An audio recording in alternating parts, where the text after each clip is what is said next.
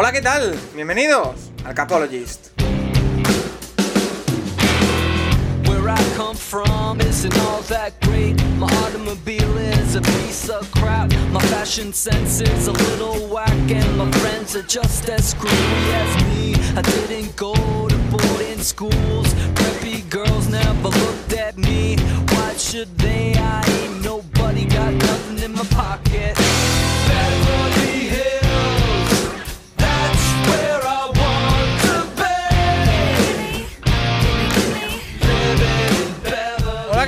Bienvenidos una semana más al Capologist, tu podcast sobre NFL más interactivo. En una semana que nos ha deparado de nuevo una jornada increíble de partidos en la NFL, semana 2 en la que sobre todo ha habido una jornada marcada por lo que han sido los quarterbacks, ya sea por lesiones, hay varios que han caído eh, y que se van a perder varias semanas dando oportunidades a otros quarterbacks, llámese por ejemplo Justin Fields, es uno de los casos más destacables y que hablaremos hoy, y además también que nos ha deparado eh, actuaciones no demasiado buenas de algunos quarterbacks que empiezan a generar dudas, aunque todavía estamos muy pronto en la temporada, así que será uno de los temas por supuesto a tratar durante el podcast de hoy. Además, el tema de la semana en el programa de hoy es qué equipo con 0-2 sigue siendo de tu confianza. ¿Qué equipo que aún no ha ganado? Hay 7 actualmente en la NFL. ¿Sigues creyendo que puede entrar en playoff?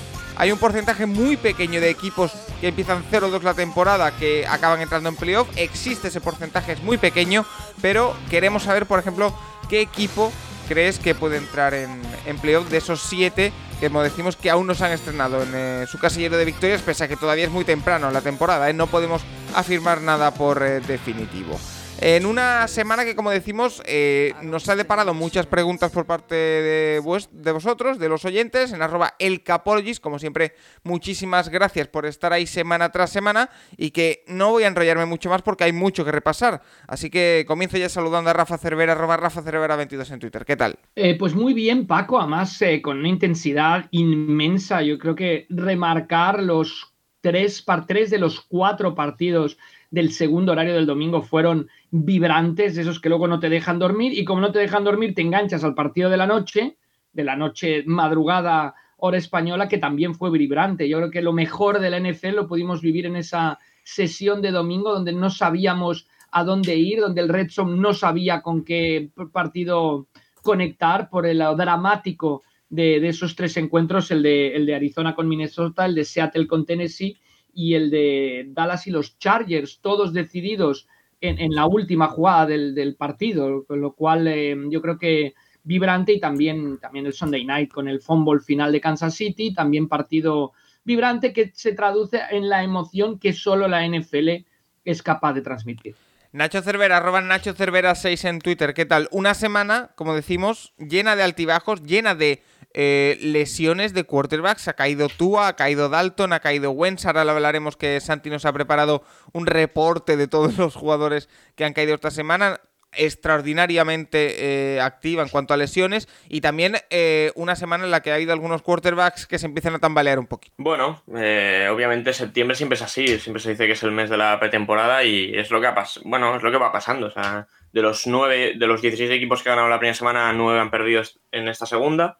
Y bueno, eh, lo que hablabas de los porcentajes, eh, desde 1990, que es cuando se aumenta el playoff a 12 equipos, eh, de los, de los récords 0-2, solo el 11% han entrado en playoff. De los récords 1-1, el 41%. Y de los récords 2-0, el 62% acabó entrando en playoff. Así que, bueno, eh, así están las cosas. O más o menos de los, de los equipos que están 0-2, uno de cada 10 acaba entrando. En los dos últimos años no ha entrado ninguno.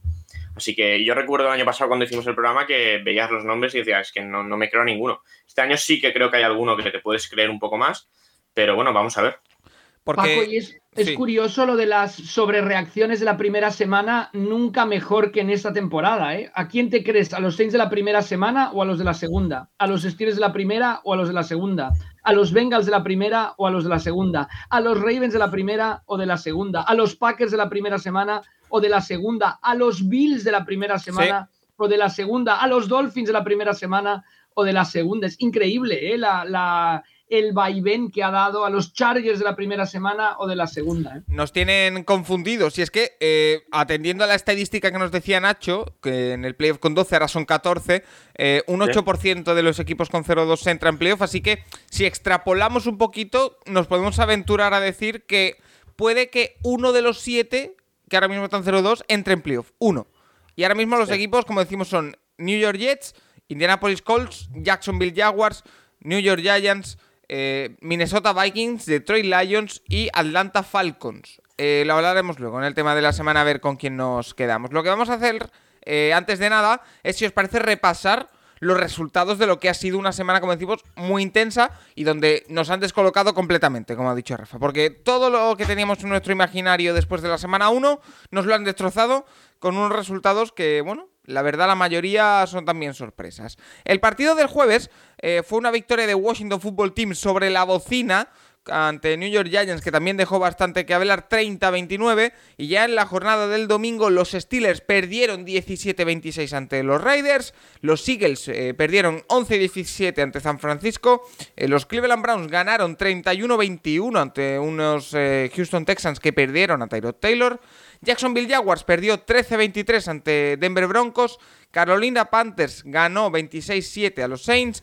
Colts eh, perdió 24-27 ante Rams. Ojo a este resultado. Dolphins 0, Bills 35. Hay mucho que hablar de ese partido porque eh, se ha lesionado Tua.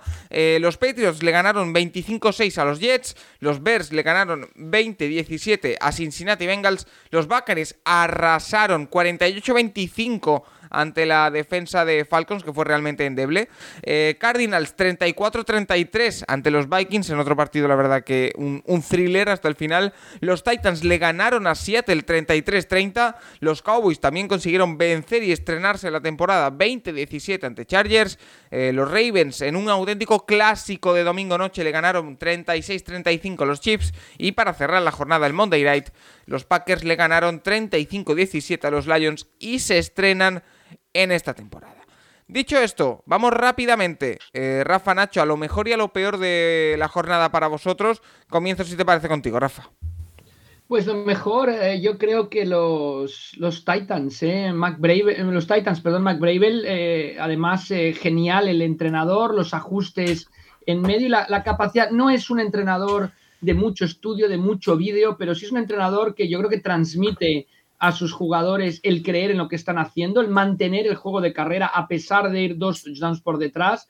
Al final le acabó pagando dividendos y una victoria que es curioso, lo catapulta al liderato de la división, porque claro, es que no se parecen en nada algunas divisiones con otras. En la NFL, en una con 1-1 y gracias vas líder y en otra con 1-1 estás en el sótano. O sea, yo creo que, que, muy grande, muy grande. Me, encantó a mí uh, y creo que hizo una, labor excelente en esta jornada. Y si nos vamos a lo peor, yo destacaría eh, el pésimo manejo de los New York Jets de su coreback rookie. Hay muchos comentarios al respecto. Ya sé que tienes que ganar partidos, pero aquí, y esto se lo podemos preguntar a Juan Jiménez, yo creo que Juan enfatizaba mucho, lo conoces tú, Paco, de, de la época de Cleveland, del coreback de Notre Dame, aquel que llegó a Cleveland, de Sean Kaiser, el no machaques al joven, no lo, machaques, no te lo, acabes, tienes que buscar tener un coreback para 10, para 15 años, no para, para ganar un partido.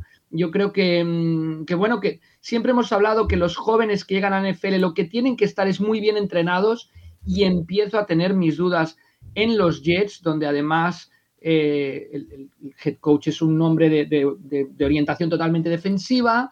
Y vamos, vamos a ver qué ocurre ahí, pero, pero esperemos que Wilson mantenga fuerte la mentalidad porque no solo es una derrota gravísima la que sufrió el conjunto de Nueva York, una derrota, por otro lado, esperada, en la que no, no puedes forzar así y, echarlo a los Leones, nunca mejor dicho, enfrentar un coreback rookie contra Belichick.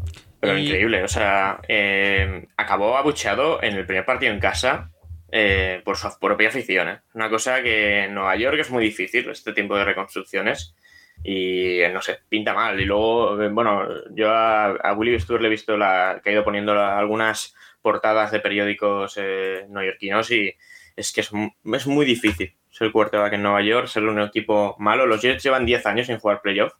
No parece que vayan a jugar este año, ni, ni ya veremos en los próximos. pero es que no sé. O sea, es una forma muy complicada de entrar en la liga. En estos momentos Sam Darnold está pensando qué bien se vive en Carolina. No, no, es, yo, lo es, que, eh, yo iba a ir por ahí. Para mí, eh, lo mejor de la lo mejor hasta ahora son los Panthers. O sea, eh, los dos partidos que lleva Carolina son de. demuestran que tienen un cuerpo técnico excelente. O sea, los dos partidos de Carolina hasta ahora, en la primera parte son un 16-0 y un 17-0. Es que esto te plantea que eh, los partidos de.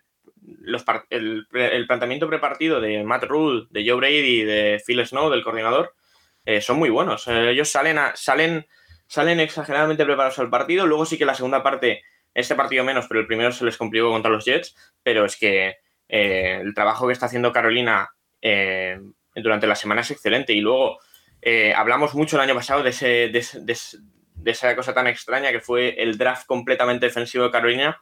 Y están acertando. O sea, la mayoría de jugadores que tienen esa defensa son de primero, segundo o tercer año. Y parece que han acertado. Son la defensa que menos yardas ha permitido estas dos semanas. Eh, a los Saints los destrozaron, lo hablábamos la semana pasada, que a ver, a ver qué pasaría con Winston y los Saints cuando fuesen por detrás en el marcador y volvió a aparecer el Winston que todos conocemos, dos intercepciones de las de siempre de Winston. Eh, y, en el duelo McCaffrey-Camara, o sea, a, Camara lo pararon excelente. Y vamos a ver estos Panthers, porque mm, los Buccaneers han dejado unas sensaciones excelentes, pero pero a lo mejor los Panthers son más rivales de la división de lo que parece. Yo eh, me gustaría destacar un par de cosas positivas. Una, me guardo la carta, la nombro, pero me guardo la carta de hablar de ellos porque es una de las primeras preguntas, que son los Riders, que nadie nos esperábamos que subiesen 2-0 a estas alturas de temporada. No tengo problema en decirlo. Eh, y Derek Carr está jugando muy, muy bien. Espectacular. Renfro hizo un partidazo.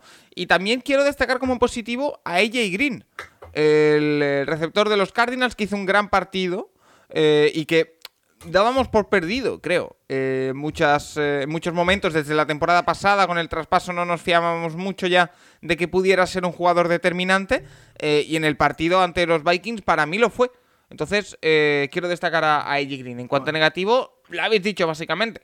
El tema de Zach Wilson hay que nombrarlo, pero yo voy a ser un poquito mainstream y me voy a quedar en lo negativo con los chips.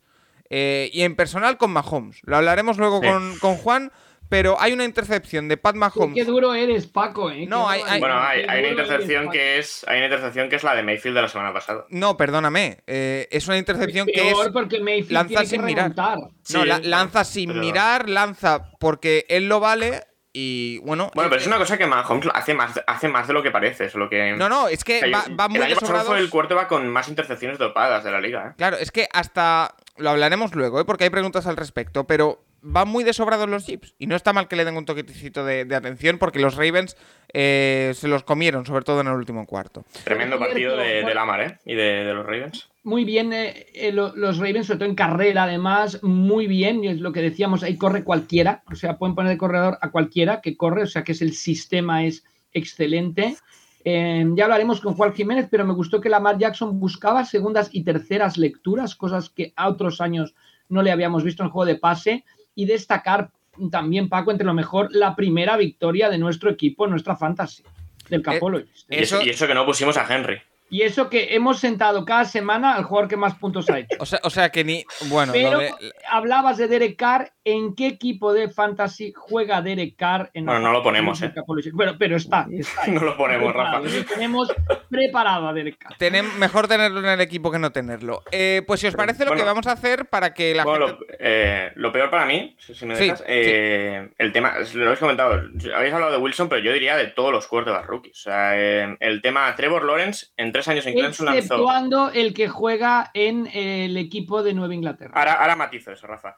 Eh, eh, Lorenz en tres años en Clemson lanzó 4, 8 y 5 intercepciones. En dos partidos en la, NFL lleva 5. Ya pusieron un tuit los Jaguars eh, pidiendo calma a la afición. O sea, tiene pinta de que la temporada en Jaguars va a ser larguísima. El tema Zach Wilson, pues eso, los dos primeros pases interceptados, cuatro intercepciones. Fields casi le cuesta el partido a los Bears. Eh, Davis Mills salió en Houston, hizo lo que pudo, pero bueno, es lo que hay. El chico está muy verde para jugar la NFL y a ver esta semana que, tiene que ser el titular para, fácil un mes. Juegan el jueves contra Carolina, justamente. Y luego el tema Mac Jones. A ver, eh, Mac Jones básicamente los Patriots han jugado a que no cometa errores, pero está tirando screens, ¿eh? está jugando pases horizontales solamente. O sea, em, a mí me parece que de a la larga esto es que es muy difícil que te funcione toda la temporada. Oye, pero escúchame una cosa, una cosa, Nacho. Eh, con Mac Jones, eh, el tema es que eh, yo cuando vi, lo, lo, he puesto en redes sociales, esto que no ha lanzado pases de más de 10 yardas, le he visto un par que sí, ¿eh? Y no está mal. Sí, sí que, sí que lanza alguno, Paco, pero, pero es que básicamente hablamos mucho del tema de los, cuerdas, de, de los cuerdas corredores cuando hay un tercer down largo, que, que mejor un pasador para que Mac Jones me lance un tercer y nueve, un paso horizontal, prefiero a Lamar Jackson, que al menos me correrá 8 yardas. Pero escúchame, pero veremos, en la, veremos. segunda jornada. Sí, ¿eh? sí, veremos, pero tampoco, o sea, digamos que... Poco a poco, Tom Brady en la primera temporada que gana la Super Bowl no lanza prácticamente pases largos. ¿eh? Sí, pero a mí la comparación Mac Jones-Brady yo la evitaría, porque es no, que no, no, no, se puede. Si comparar, comparar a alguien con Brady es, es injusto, está clarísimo, ¿no? Yo creo que hay que huir y, y flaco favor sería Mac Jones. Pero de momento, de momento, Mac Jones está jugando muy bien y los Patriots yo creo que lo están haciendo muy bien porque es totalmente diferente el, el, el, el, approach, el enfoque que tienen los Patriots hacia, hacia Mac Jones que el que tienen los Jets hacia, hacia Sí, sí, sí. Wilson. Pero- Sí está claro que, que en Wilson hay más necesidad, que Jones está más arropado, pero es que es curioso, ¿no? Cuando te draftean, no, no, ya sé que no puede elegir el jugador, pero no estaría mal decidir dónde quiero ir, dónde me van a entrenar bien, ¿no? Mira, mira la carrera de Mahomes y mira la carrera de otros que salieron por delante de Mahomes, el caso de Trubisky. Nunca sabemos si Trubisky hubiera estado en- al llegar a la NFL bien entrenado y bien dirigido, qué hubiera pasado. Entonces, yo creo que lo de Mac Jones es acierto del chico, desde luego, pero también es acierto de New England. Y la gente que dice que, que tiene que arriesgar más, pero por favor, si lleva Se dos dos. De hecho, en la NFL, a mí me decía Kelly Holcomb, Kelly Holcomb, que tuvo sus buenos encuentros con los Browns en la NFL, sí. los llevó a los playoffs antes de que los llevara ahora Baker Mayfield, y decía, la gran diferencia entre el college y la NFL es que en el college puedes tirar un pase mal dado y no pasa nada, no ocurre nada. En la NFL cualquier error te penaliza al 400% y es lo que están sufriendo ahora todos estos corebacks de los que hablábamos. De hecho, eh, yo creo que la clave está en algo que hemos dicho antes, Rafa. Hemos dicho que puedes quemar muy fácilmente a tu quarterback rookie si no sabes gestionarlo bien, como el tema de Zach Wilson, a ver cómo eh, recupera después de cuatro intercepciones en el segundo partido, alguna de ellas muy fea. Eh, yo creo que de hecho los Patriots están cuidando a su quarterback rookie. Y me parece maravilloso. O sea, si, si, no, quiere, si no, no le hagas hacer cosas que no sepa hacer todavía. Mm, Y juega con eso y, y ganaron. O sea, ya está. Hay que Pero de todas maneras, los Patriots, la- los aficionados de los Patriots y la prensa de Boston y tal, deberían de tomar este año, ya sé que lo que voy a decir no, no va con los Patriots, como una temporada de transición en realidad, ¿eh? O sea, los Patriots podrían ir 2-0, van 1-1, pero es que no. No sé, no sé si como transición, pero escuelas. O sea, lo importante es ir desarrollando a un, a un coreback, me parece. ¿eh? a mí, a mí no me agobiaría tener ahora mismo a Mac Jones en mi equipo jugando así, ¿eh? Quiero decir, no me agobiaría absolutamente nada porque estás ganando partidos, estás compitiendo partidos y aunque tengas que lanzar 10 screens seguidas, es que me da igual. Eh, vamos, si parece, a hacer eh, un pequeño repaso de todo lo que ha sido una semana 2 llena de lesiones. Eh, por eso he llamado a Santi Cervera, como siempre, que nos ayuda con su sección 2 Minute Warning para repasar en dos minutitos algún tema en concreto. Y le hemos preguntado eh, que nos haga un reporte, ¿no? Que nos haga una recopilación de todas las lesiones que ha habido durante esta semana, que son muchas y muy variadas, lamentablemente, y que nos dejan un escenario diferente en algunos equipos. Así que vamos a escuchar a Santi, eh, a ver qué, qué lesiones ha habido esta semana y ahora seguimos. Eh, hola Santi, ¿qué tal? Muy buenas Paco, recuperamos sección del 2 Minute Warning con los lesionados de la segunda jornada, eh, sobre todo en la posición de coreback y en el turno de las 7 de la tarde. Eh, el primero de ellos es Stua Tago- Tagovailoa, que cayó en su partido ante los Bills y que tiene de una a dos semanas de recuperación con una contusión en la costilla. Eh, también tenemos como coreback a Tyrod Taylor, que también se lesionó en el gemelo y tiene de 2 a 6 semanas de recuperación, al igual que Andy Dalton, que se lesionó en la rodilla y tiene de 2 a 4 semanas eh, al que sustituirá Justin Fields. Eh, también tenemos a Carson Wentz en ese turno de las 7, eh, que tuvo una torcedura de tobillo y que también estará de 2 a 4 semanas sustituido por Jacob Eason. A ver cómo manejan eso los Colts. También tenemos dos corebacks que acabaron con con, con molestias, con dudas, eh, que son como son Baker Mayfield, que acabó con molestias en el, en el hombro, en el hombro izquierdo, y Derek Carr, que acabó con molestias también en el tobillo. En principio tendrían que estar bien para la siguiente semana. Después problemas en los backfields, problemas en el backfield de San Francisco, donde todos los eh, corredores por lo menos tuvieron alguna, algún tipo de lesión, algún tipo de molestia. Eh, parece que estarán, eh, que alguno estará bien para la semana 3, pero Sermon, Mitchell que tuvo problemas en el hombro, Hasty tuvo problemas en el tobillo. El único que estaba bien, el único que estuvo bien fue Elijah Mitchell. Eh, en el backfield también eh, problemas para Henderson, para Darrell Henderson de Los Ángeles Rams, también en la costilla, tiene para dos a cuatro semanas. Eh, tienen a Sonny Michel por eso, para, para, sustituirlo. Y, por último también tenemos a, a, Josh, Jacobs, que se lesionó en el tobillo, también tiene dos a tres semanas. Eh, contando wide receivers, Paco, eh, también tuvimos eh, alguno lesionado, sobre todo en lo que fui a Cleveland Browns, Jarvis Landry lesionado para 3-8 semanas y con la, con la lesión de Odell Beckham que podría estar para esta semana, se queda el, cuerpo bastante vacío. Y por último también Dante Johnson y la Pizca Shenon, lesión de hombros, puede estar para esta semana y Dante Johnson eh, en la rodilla derecha y también podría estar para esta semana. Gracias Paco, eso es todo. Bueno, pues ya conocemos el estado de las eh, plantillas. Eh, no sé, antes de irnos a otros temas, repasando ya partido por partido, no sé si os ha sorprendido, os ha chocado alguna lesión en especial. A mí sobre todo... la de Carson Wentz sí que me preocupa en especial porque se hablaba de que tenía los dos tobillos afectados. Eh, así que habrá que esperar a las eh, últimas eh, informaciones, aunque Santilla nos ha dado un plazo aproximado de baja.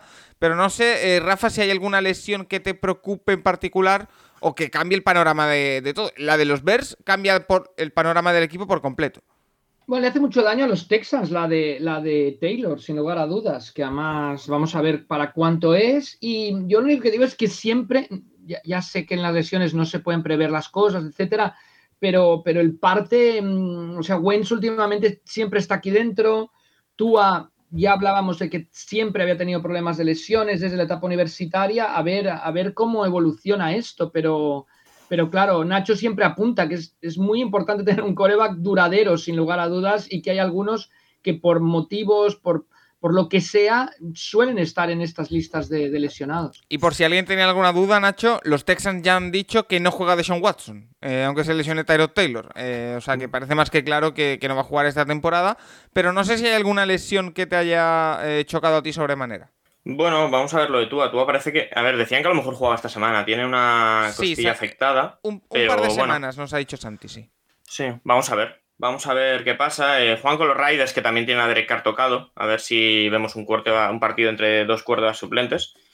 Y, bueno, a ver, el tema de Dalton parece que Dalton está bien. Eh, parece que Dalton no está tan mal. O sea, a lo mejor incluso juega esta semana, pero, pero bueno, yo quiero ver a Fields en el campo. O sea, realmente quiero ver a Fields una semana de entrenamiento entero con los titulares y a ver qué tal sale el partido. Porque el otro día entró a mitad de partido, eh, todo muy frío y la verdad es que no, no estuvo bien. Tampoco estuvo fatal, pero, pero muy mejorable. Y, y luego, no sé, del resto del tema, Wentz es que, eh, ya lo hemos hablado alguna vez, pero es que Wentz se lleva demasiados golpes innecesarios. O sea, Wentz, eh, hay, eh, Wentz también, también me fijé, a Garoppolo también le pasa, o sea, no, no hacen el, slide nunca. O sea, se llevan, son, en campo abierto se lleva una cantidad de golpes que, no deberían llevarse y que, luego a la larga, pues obviamente, pues mira, es mala suerte también lo de Wentz, pero, pero es que son golpes que no tiene que llevarse. Vale, eh, pues una vez repasado tema lesiones, que como sabréis con vuestras preguntas luego también iremos repasando la situación de algunos equipos, como quedan. Eh, por ejemplo, esa situación de Andy Dalton en los Bears con Justin Fields, que ya salió al campo en el eh, partido de esta semana. vamos con el premio Patricia. la semana pasada se lo acabó llevando Son McDermott, con el más del 50% de los votos. Hubo muchos candidatos que nos sacaron los oyentes en arroba el Capologist. No sé si esta semana, Nacho, eh, ¿tienes más claro los tres candidatos? Bueno, realmente es que mm, a mí me sale prácticamente uno. O sea, sí que, a ver, el tema Giants del jueves pues fue un poco tirarse, pegarse tiros en el pie, pero el partido estuvo igualado todo el rato. Pero realmente em, la remontada de la semana la, fue, fue en Seattle.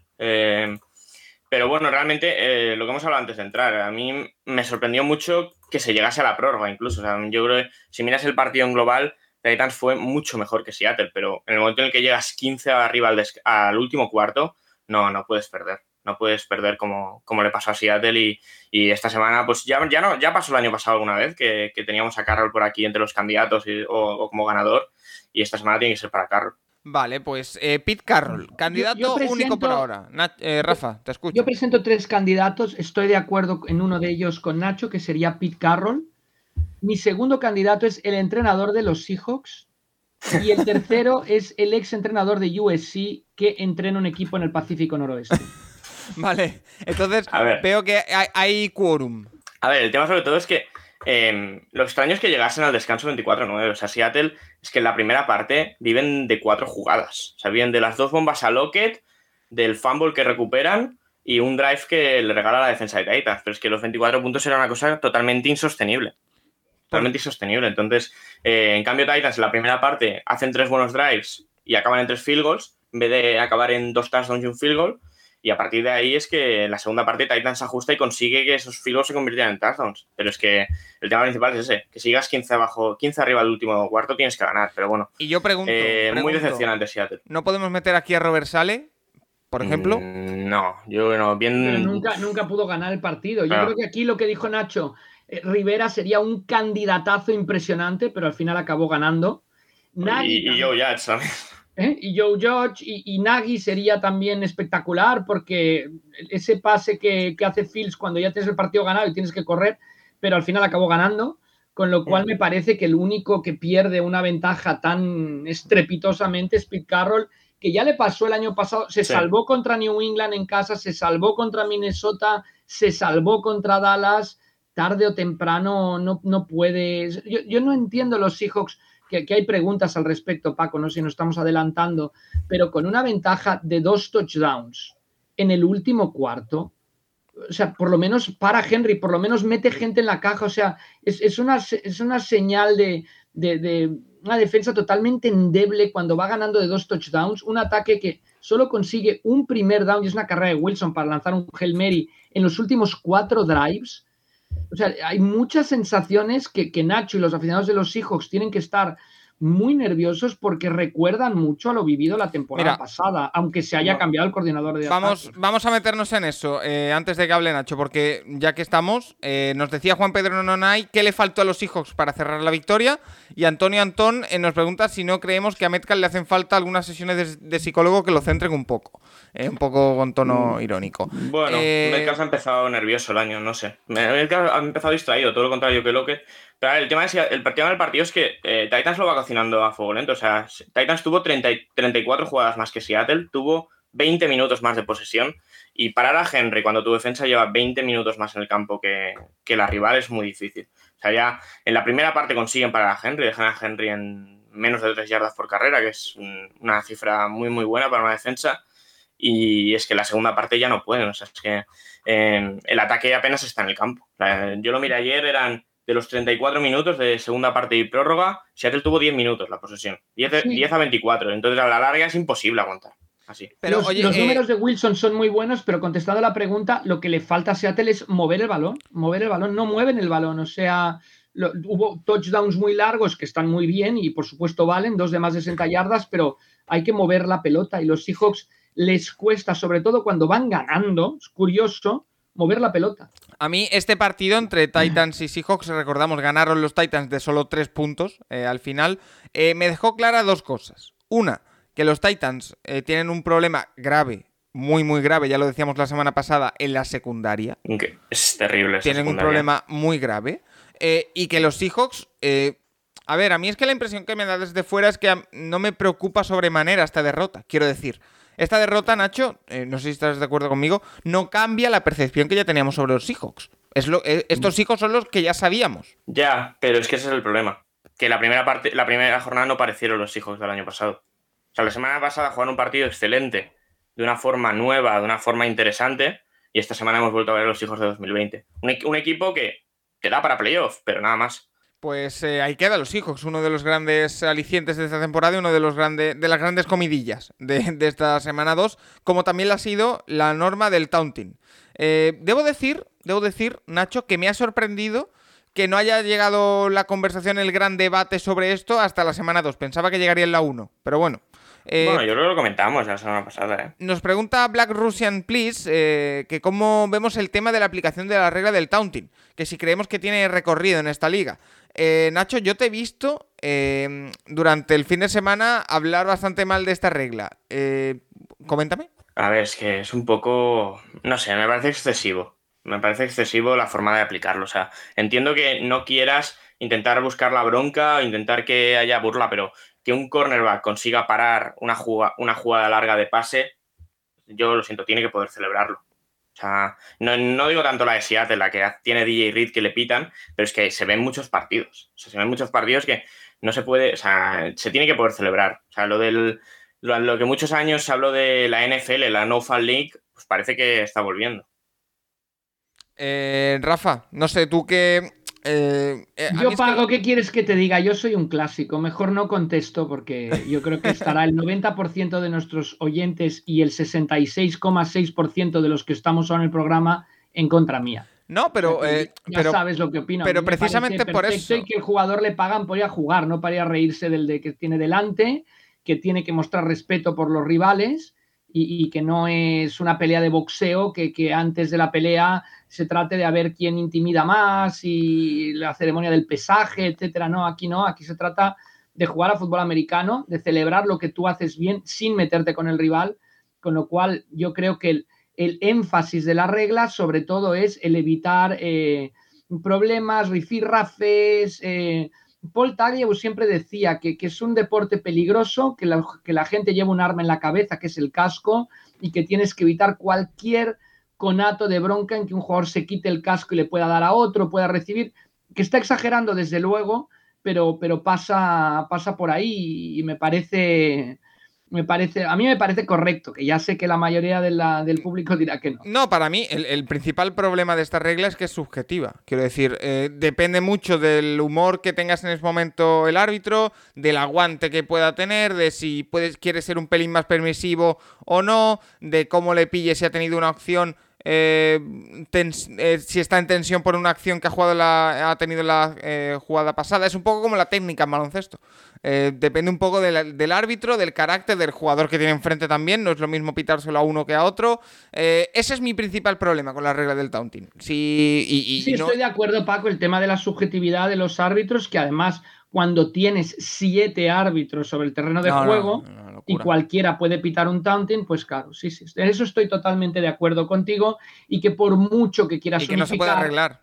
No va a haber unificación, estoy de acuerdo. Claro. Eh, pues mira, vamos a meternos, si os parece, en harina, hablando ya de equipos en concreto. ¿Cuántos tauntings le van a pitar a Lockett? Pues ninguno.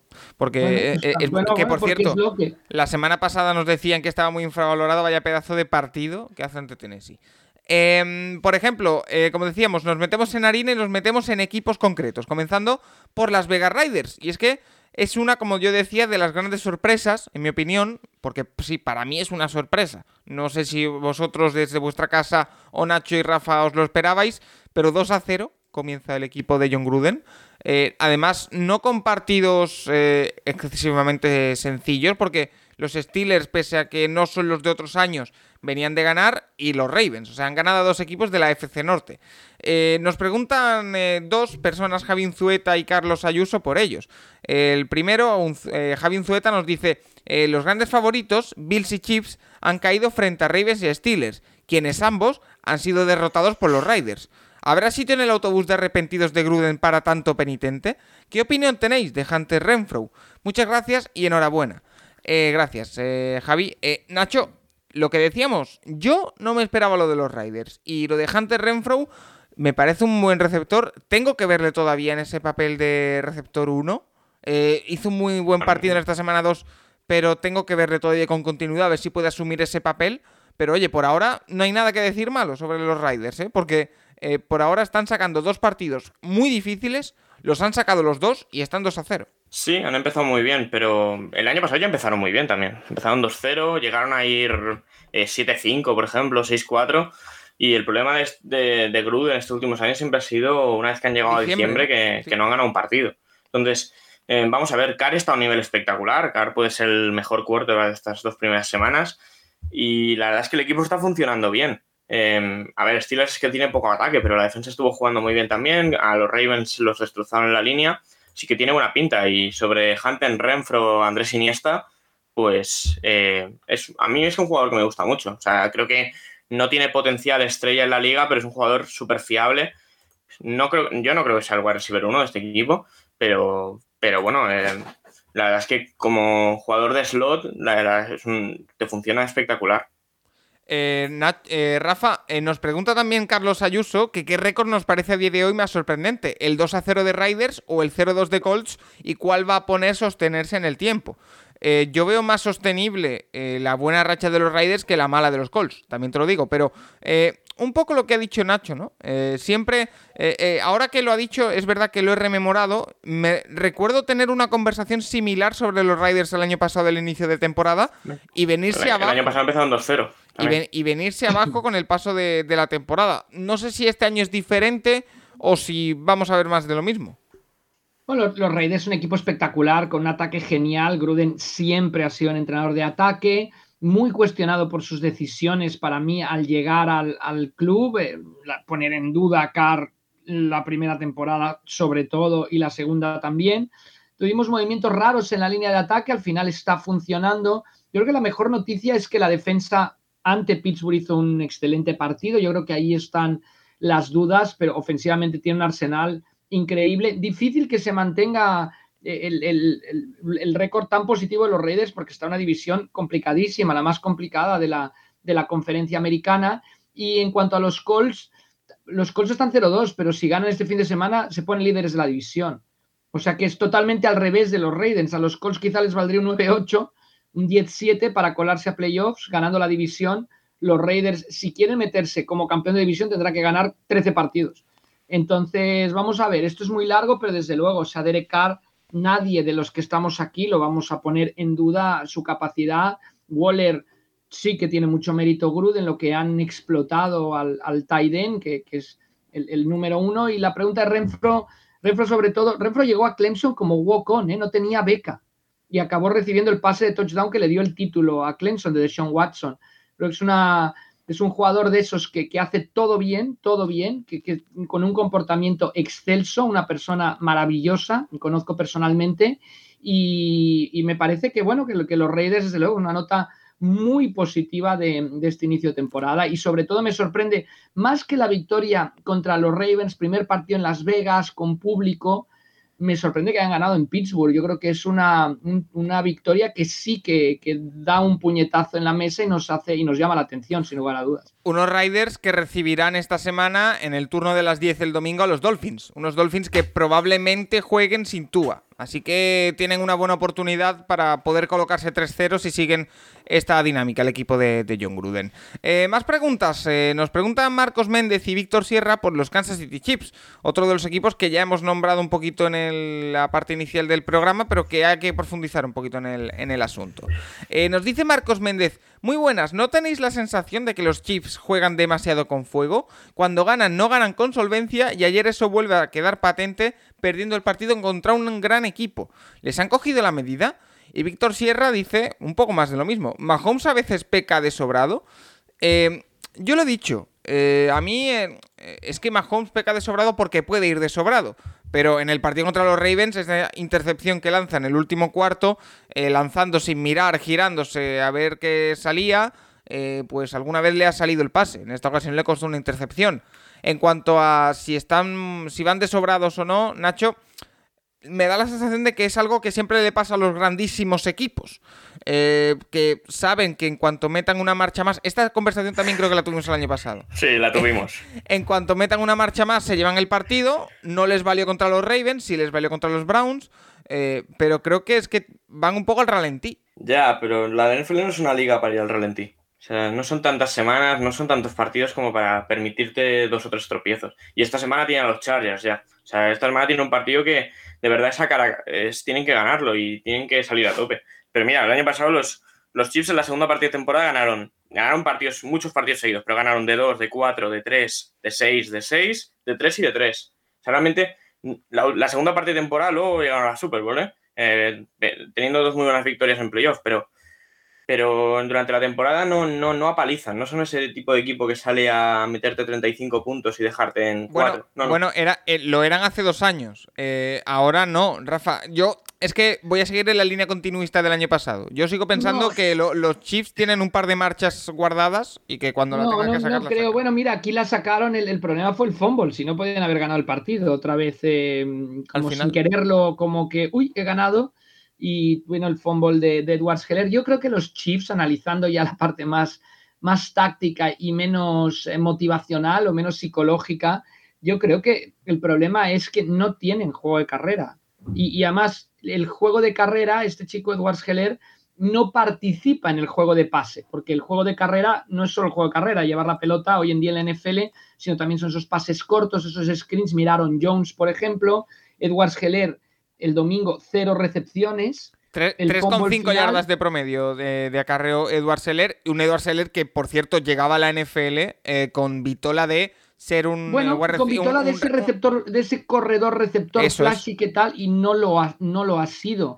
Entonces, no es por echarle la culpa a Edward Seller, pero yo creo que cuando no tienes juego de carrera, pues dependes un poco del pase y de esos pases y entonces coges otros riesgos, no puedes manejar el partido, controlarlo como te gustaría y la defensa de los Chiefs es una defensa muy agresiva que genera muchos turnovers, que, pero no es una defensa que controle los partidos, no es una defensa contundente, es una defensa que recibe muchas yardas y, bueno, pues por eso los Chiefs no pueden dominar los partidos como seguro que les gustaría, o sea, no, no es que hagan esto a posta, ni mucho menos.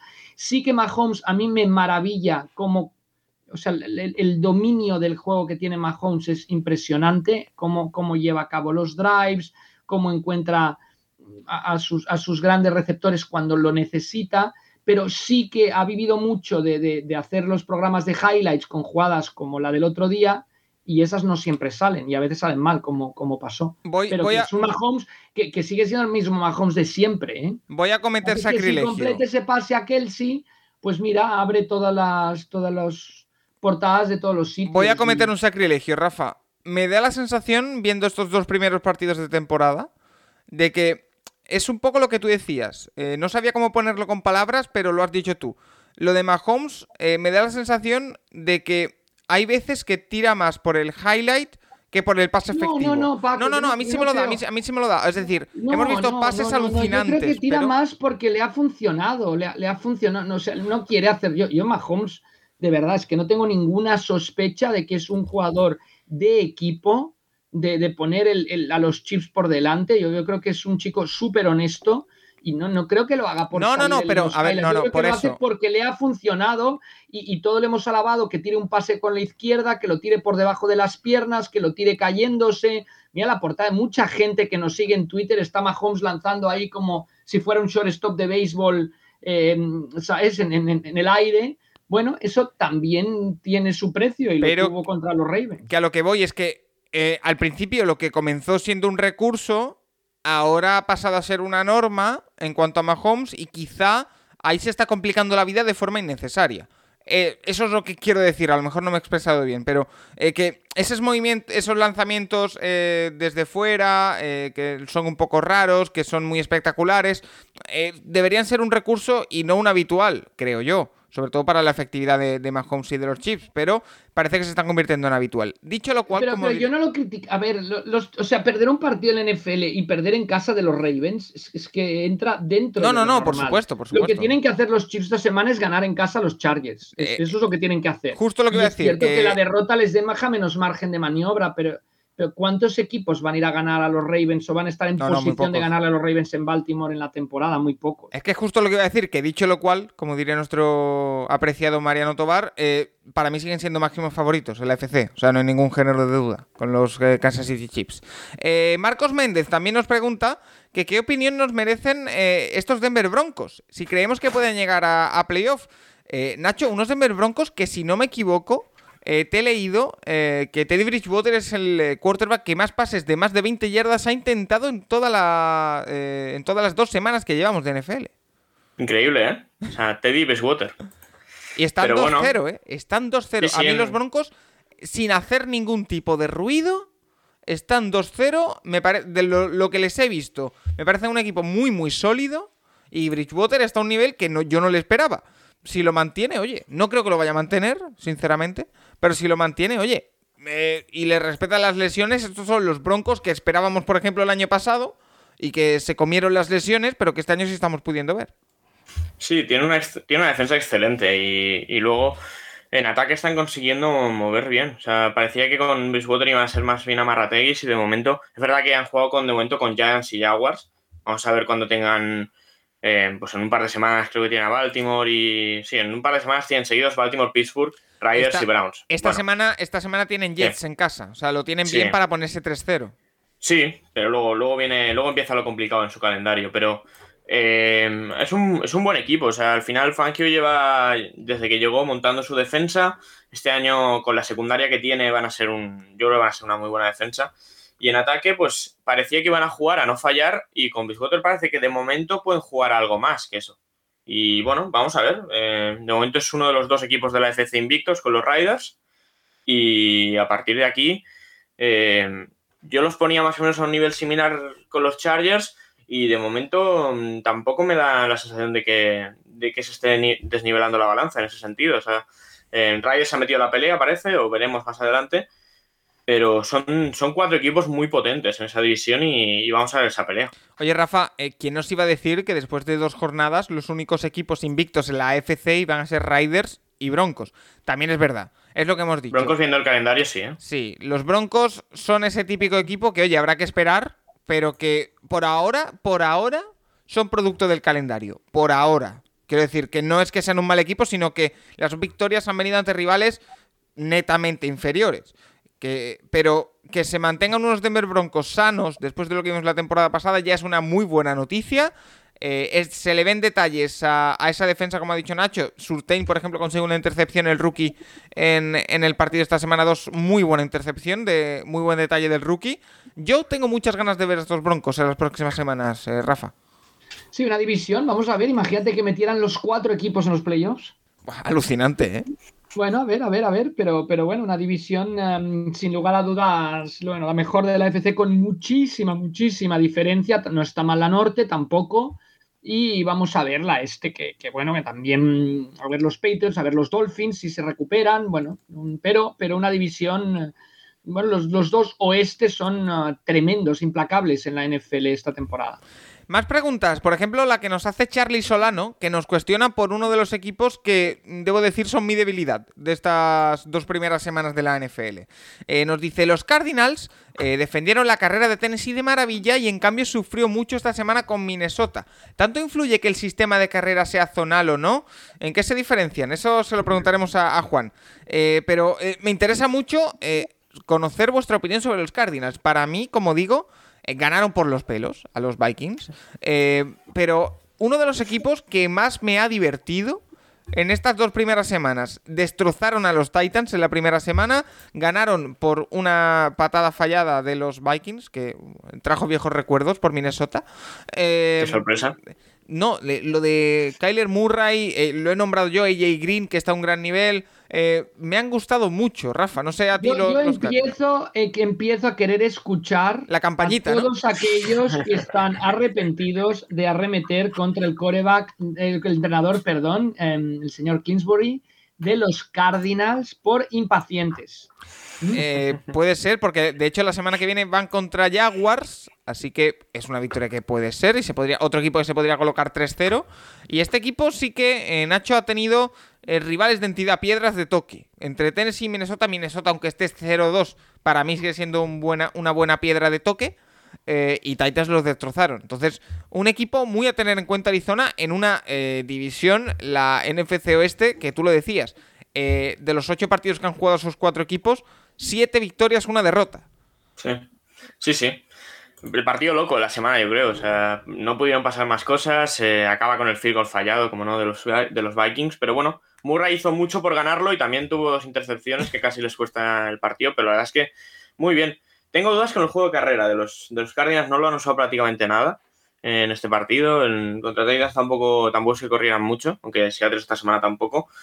Y, bueno, el tema de el tema de que les ganasen de maravilla Tennessee y sufrieran con Minnesota es que, bueno, hay equipos que encajan mejor y peor. O sea, esta semana hemos visto, pues eso, a Seattle eh, perder con Titans, que el año, la semana pasada habían perdido con Cardinals. Eh, Seattle le gana fácil a Colts y luego Colts casi sorprende a Rams esta semana. son, son cosas que pasan. No, que ganes a uno no significa que vayas a ganar al otro, al otro la semana siguiente. Y bueno, eh, Ronda Moore, el rookie, está jugando muy bien también. Eh, hizo 114 yardas esta semana, 7 recepciones.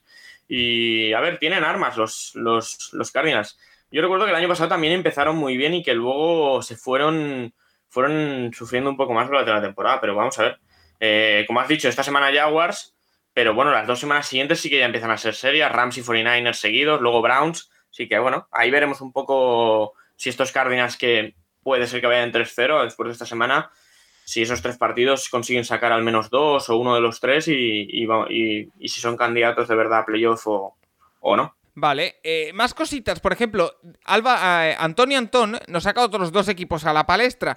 Nos pregunta, ¿qué opináis de este inicio de Philadelphia Eagles y Houston Texans? ¿Es un espejismo y en dos semanas más les habrán pillado el punto los demás equipos? ¿O nos hemos equivocado todos de medio a medio y son mucho mejores de lo que pensábamos? A ver, eh, Eagles y Texans tienen algo en, común y es que son dos equipos que comenzaron ganando en la semana 1 y que han perdido en la semana 2 dando bastante la cara. Para mí sí que son dos equipos que como decimos en contexto son muy parecidos, Rafa, pero que en cuanto a equipos son muy diferentes. Yo en los Eagles sí confío. A mí Hartz me ha dado una muy buena impresión. Tiene armas, Devonta Smith bien, eh, sacan un par de receptores también bastante interesantes, Goeder también puede aportar bastante. Eso sí, los Texans sí que me parecen el típico equipo que se van a ir desinflando eh, con el paso de las jornadas, más que nada porque van a tener que jugar hasta no se sabe cuándo con Mills. Eh, no sé tú cómo los ves. Los Texans sí que es verdad que han dado más la cara de lo que se esperaba, pero para mí se acabó pronto, ¿eh? Sí, los Texans llevan una victoria más de la que yo esperaba que tendrían a finales de año, con lo cual está muy bien. Vamos a ver, tienen, tienen um, duelos muy interesantes esta semana. Los Texans reciben a los Panthers, muy complicados, sin lugar a dudas, además sin uh, Tyro Taylor. Y los Eagles viajan a Dallas en el Monday Night, en un partido divisional, donde veremos de verdad lo que son los Eagles. O sea, si los Eagles, no digo que ganen, pero puedan jugar igualado contra Dallas, entonces yo creo que ganarán bastante credibilidad si Dallas gana el partido um, con, bastante autoridad, que por cierto Dallas muy bien Dan Quinn de momento como coordinador defensivo, eh, un poco la sospecha de que es un excelente coordinador defensivo, pero el tema de head coach le queda un poquito grande en Atlanta, con todo haberlos llevado una Super Bowl, tenía Shanahan de coordinador de ataque, no nos olvidemos, pero, pero bueno, yo creo que si Dallas, eh, los dos piedras de toque muy claras para definir a estos dos equipos tras esta tercera jornada. Los eh, dos tienen la ventaja de estar en divisiones que se pueden ganar con pocas victorias. ¿eh? Sí, porque eh, Nacho, como decíamos, eh, los Texans que, bueno, no sé cómo ahora con el cambio de quarterback, todo lo que tienen montado ahí, si pueden conseguir alguna victoria más. Yo reitero, en los Eagles sí confío, no sé tú. No sé, o sea, a mí me parece que son dos equipos que son serios, pero que tienen talento limitado. A mí me parece que son dos equipos que si el equipo favorito de esa semana empiece, empiece dudando, empiece con una intercepción, que te puedan que, te pueda, que se pueda poner por delante, eh, tanto Houston como Philadelphia, ese partido se lo, van a complicar y a lo mejor incluso lo ganan. Pero que son el típico equipo que como, como el, equipo contra el que esté jugando empiece bien y se ponga un tasano arriba o 10 arriba, eh, no, no, no, son, no es un equipo al que veo remontando partidos en esa situación. Pero bueno, eh, realmente es que es un año de, Bueno, es que es el primer año de la reconstrucción de los dos.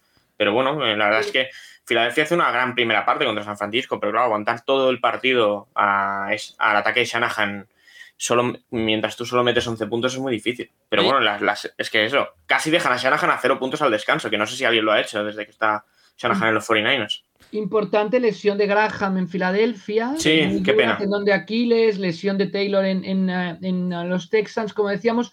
Yo, yo, destacaría a los dos head coach, eran los que menos credibilidad tenían, David Cooley en, en, en Houston, y, Sirianni en Filadelfia. Y han empezado mucho mejor que otros, como Smith en Atlanta, por ejemplo, ¿no? Ya, ya no en cuanto a resultados, sino simplemente a lo que transmite a lo que transmite el equipo. Y Iván Girona nos dice, eh, perdona Nacho, si con Deshaun Watson esos Texans, perdón, tendrían opciones de playoff. A ver, eh, es que a mí me da la sensación de que los Texans son el típico equipo que eh, comienza muy fuerte la temporada, muy de espíritu de equipo, de vamos todos juntos, pero que se van a ir desinflando. Esa es la opinión de que los, me da. De los Jaguars ahora vamos igual hace un año. Por eso, por eso. a, mí, me da esa misma sensación. Los Eagles no, porque creo que tienen más mimbres, pero al final es que la plantilla en Texans es la que es. Tienen, sí que es verdad que tienen a Philip Lindsay, tienen a Brandon Cooks, tienen cositas, pero es que el grueso de la plantilla deja bastante que desear. Sí, sí, sí, es así. Yo, Eagles, bueno, quiero verlos. Eh, yo es lo que dije la semana pasada, les, puse muy pesimista en, los pronósticos. Me voy a quedar corto, obviamente, en victorias con este equipo, pero tampoco les veo ganando 8, ¿sabes? ¿Cuántas le pusiste, perdona? Dos. Ah. Dos y creo que vosotros tres y cuatro. O sea, realmente creo que ganarán, creo que nos vamos a equivocar los tres, que ganarán alguna más, pero creo que ganarán seis. No creo que ganen ocho, nueve, ¿sabes? Y mira, Bosco Hernández nos dice, viendo los puntos que dejaron escapar los Eagles en cuarto down, ¿en qué punto la valentía se convierte en insensatez? Sí que es verdad que consiguieron eh, una intercepción, si no me equivoco, un fumble recuperado en la primera mitad y al final se quedaron en la yarda 3. O sea, y, y perdieron bueno, no, fue, fue, la jugada aquella de casi 90, de 90 y pico yardas, ¿no? Sí, el drive aquel que saliendo de Swenson hace, creo que es Kiss Watkins, hace casi 90 yardas, que no, no llegan al touchdown. Y nosotros eh, con los de Seahawks tenemos un grupo de WhatsApp y eh, eh, hubo, uno que lo comentó que es curioso que por un lado Siriani y por el otro Frank Reich se dedicaron la primera parte a, no coger puntos. O sea, Cole hubo, dos situaciones que estuvieron en la yarda 1 y en la yarda 3 una se juega los cuatro downs y fallan y la otra es la intercepción aquella del, de Wentz, el shovel pass. Si hubieran cogido los puntos en aquellas situaciones, ganan el partido los Colts. Y no los cogieron. Y Siriani, tal vez un poco lo mismo. Viendo cómo estaba yendo el partido, lo atascado que estaba el, equipo, eh, el ataque de San Francisco, tal vez debía haber cogido el field goal ahí, en, cuando intentan hacer la Philly Special en cuarto down tal vez debería haber cogido ahí los puntos, pero bueno, claro, al final en su planteamiento era que San Francisco iba, a despertar en algún momento y que les podían meter puntos fáciles, pero igualmente eh, el ataque de San Francisco nunca estuvo cómodo en el partido y eso, la defensa, la verdad, de Filadelfia bastante bien estas dos semanas. Más, hay que coger los puntos, Paco. Siempre. La respuesta es que hay que coger los puntos. Más, eh, más equipos a repasar. Por ejemplo, Rubén Torres nos dice, va, eh, venga, va, una sencilla y para quien la quiera coger. ¿Es Ben Roethlisberger ya un ex quarterback con casco? ¿Qué alternativas reales tendrían a corto plazo los estilos de así serlo? Eh, gracias por adelantado. Eh, gracias a ti por hacer la pregunta, Rubén. Mira, eh, yo me voy a adelantar a vosotros, Rafa, Nacho. tengo un cuaderno en el que apunto algunas cositas, unos conceptos que, que, quiero acordarme de cara a esta, por ejemplo, la semana 2. Y tengo aquí apuntado lo siguiente. Big Ben, mandarinas. Es lo que tengo apuntado. Eh, Rafa, a mí la impresión que me dio el partido de Big Ben es que eh, volvemos al Big Ben de hace dos, tres años, que de vez en cuando mm, decía, bueno, pues esta mandarina me la tiro porque yo lo valgo. Que no será por eso, será, tendrá una razón. Mm. Pero es que da muy mala sensación. Yo no creo que sea un ex quarterback, porque yo le he visto buenos lanzamientos, no ha perdido el brazo del todo. Sí que lo ha perdido, del, todo, del todo, del todo. Es, es, Drew Brees, este, es el Drew Brees de este año. Pero no sé, Rafa, ¿tú qué, qué opinas? Sí, yo, yo lo veo, o sea, lo veo con muchos problemas dentro del pocket, ya para mantenerse de pie en una jugada. Sí que yo creo que, que Big Ben, este Big Ben lo que puede hacer es manejar partidos, y lo hizo muy bien en Buffalo cuando, cuando, se pusieron por delante, cuando tenían la oportunidad de ganar el partido que les brindó Buffalo, pero que gracias a la defensa de Pittsburgh lo aprovechó bien. Pero sí, sí, sí. Yo, yo mi opción, yo, yo mm, ya sé que Nacho va a decir que no, ya sé que tú vas a decir que no, pero yo Rudolf le daría una oportunidad. ¿eh? Una temporada, esta temporada, con la defensa que tienen, con el juego de carrera. Yo, yo le daría una oportunidad. Big Ben sí que estoy de acuerdo con la pregunta. Yo es que tiraría este año como fuese y el año que viene me iría por un quarterback en el draft. Sí, es que es, lo que van a hacer. Lo que van a hacer. A ver, Big Ben es que sí, a mí me parece que se está quedando ya sin brazo y, hay, bueno, el que, el que vea la típica gráfica de Next Gen Stars de dónde lanzan los quarterbacks, no lanza en medio, porque ahí necesitas tener potencia de brazo para, clavarla en el sitio, porque si no es que hay mucha gente que te puede interceptar el pase. Y, y, al final, antes hablábamos de lo de Mac Jones. Mac Jones no lanza el largo porque Belichick no quiere que lance el largo. Big Ben no lanza el largo bien porque, porque no puede. No puede, ¿sabes? Ves la, ves la gráfica y el largo tiene ocho pases de los que completa dos. Y, y no sé, me parece, me parece muy complicado. A mí, yo viendo estilo estas semanas, creo que tiene una defensa espectacular, pero yo no sé cuántos partidos el ataque de los estilos va a pasar de 20 puntos. Bueno, yo, yo recuerdo. el problema de la defensa, Nacho, es que cuando vives de la defensa 17 jornadas, no 16, mira, Watt ya ha caído. Bueno, claro, claro. Que, no parece grave lo de Watt, pero, pero claro, ya no jugó Devin Bush, cae Watt durante el partido. Claro, es, es imposible para el ataque que tengas delante si se te empiezan a caer las estrellas. Yo os quiero, os eh, quiero recordar que hubo un equipo hace no demasiados años que ganó eh, la Super Bowl con una defensa espectacular y un quarterback que estaba acabado. Ya, eh, pero no sé, ¿tú ves a estos estilos en esa situación? Eh, no, pero oye, también quiero dejar el datito ahí porque lo tengo muy clavado. Y, Juan te diría, ¿Ben Rodlisberger es Manning? No, no, no, por supuesto que no, pero yo... No, pero, pero a diferencia, Paco, o sea, bueno, es que, es que aquella temporada de los Broncos es para estudiarla, sin lugar a dudas. Manning no, no nos olvidemos que los sientan durante la temporada. Sí, ¿eh? los bailes, sí, sí. Y llega al final y, ganan dos partidos en, un Sunday night contra los Patriots y un Monday night contra los Bengals. Me acuerdo porque dormí dos horas un día y una hora y media el otro. Perdona, Rafa, eh, hoy, hoy que estamos grabando de nuevo martes por la mañana, ¿cuánto has dormido hoy? Bueno, me fui a dormir con el 35, con, la, con el autosac de Goff, ya me fui a dormir. Ah, bueno, entonces. He dormido un poco más. Pero bueno, que, que, mm, que sí, pero que, que, sí, pero que no. O sea, que yo creo que yo prefiero aquel Manning que a este Rodlisberger. ¿eh? Vale. Eh, Víctor Gil nos dice, con este 2 a 0 de los Buccaneers, el récord del equipo de, de, Brady que está aplastando en este inicio de temporada, ¿creéis que levantarán un poco el pistón para llegar mejor a final de temporada? A este ritmo hasta febrero no sé si aguantan. Eh, pues fíjate lo que te digo, eh, yo por lo que he visto, no creo que estén em, a tope. Quiero decir, eh, contra Dallas sí que se les vio que tuvieron que forzar un poquito más la máquina, pero es que contra Falcons fueron muy sobrados los Buccaneers, muy, muy sobrados. Entonces... Sí, pero, pero hasta las dos intercepciones retornadas el partido no se decide. O sea, el Patterson casi, casi les compite a los Buccaneers él solo, porque el resto de los Falcons no hizo prácticamente nada. Pero bueno, a ver, es un equipo muy sólido, pero bajar el pistón, ¿no? O sea, mejor ir ganando de 30 al descanso y poder descansar que jugar a medio gas y jugar todo el partido ahí en el alambre. Yo creo, yo creo que la principal diferencia entre los bacanes y el resto, Rafa, no es de que estén a tope o no, es que se conocen y otros no. Quiero decir, en lo que hemos hablado de la famosa eh, pretemporada dentro de la temporada, esas primeras dos, tres semanas. Pero, pero los, los Falcons estuvieron a un touchdown, ¿eh? O sea, un momento que se, que se acercan. Yo, yo los Buccaneers les veo muchos problemas, tienen que acabar de ajustar y tienen problemas en la secundaria defensivamente. Han llamado a Sherman.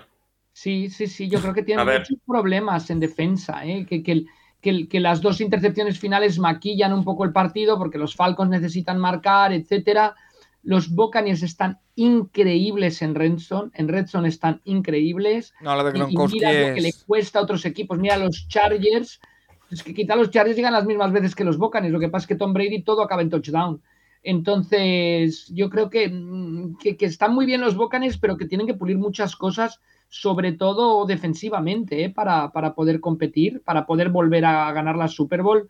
La defensa tiene que mejorar muchísimo y ves que Bowles no, no acaba de estar cómodo porque hay llamadas a veces raras, ¿no? Blitzes raros, cosas raras que ves que no acaba de estar tan, tan seguro con su defensa. No olvidemos que los Falcons la semana anterior no hacen nada contra la defensa de los Eagles y en esta ocasión te digo, lo que dice Nacho Patterson y compañía llegan a, ponerse a, menos de un touchdown de diferencia de los Buccaneers en la segunda mitad. Van a tener una prueba de fuego Brady y compañía porque van a Los Ángeles. A Los Ángeles. Gran, eh, gran, partido. Uno de los grandes partidos de la semana 3, domingo en España a las 10 y 25 de la noche.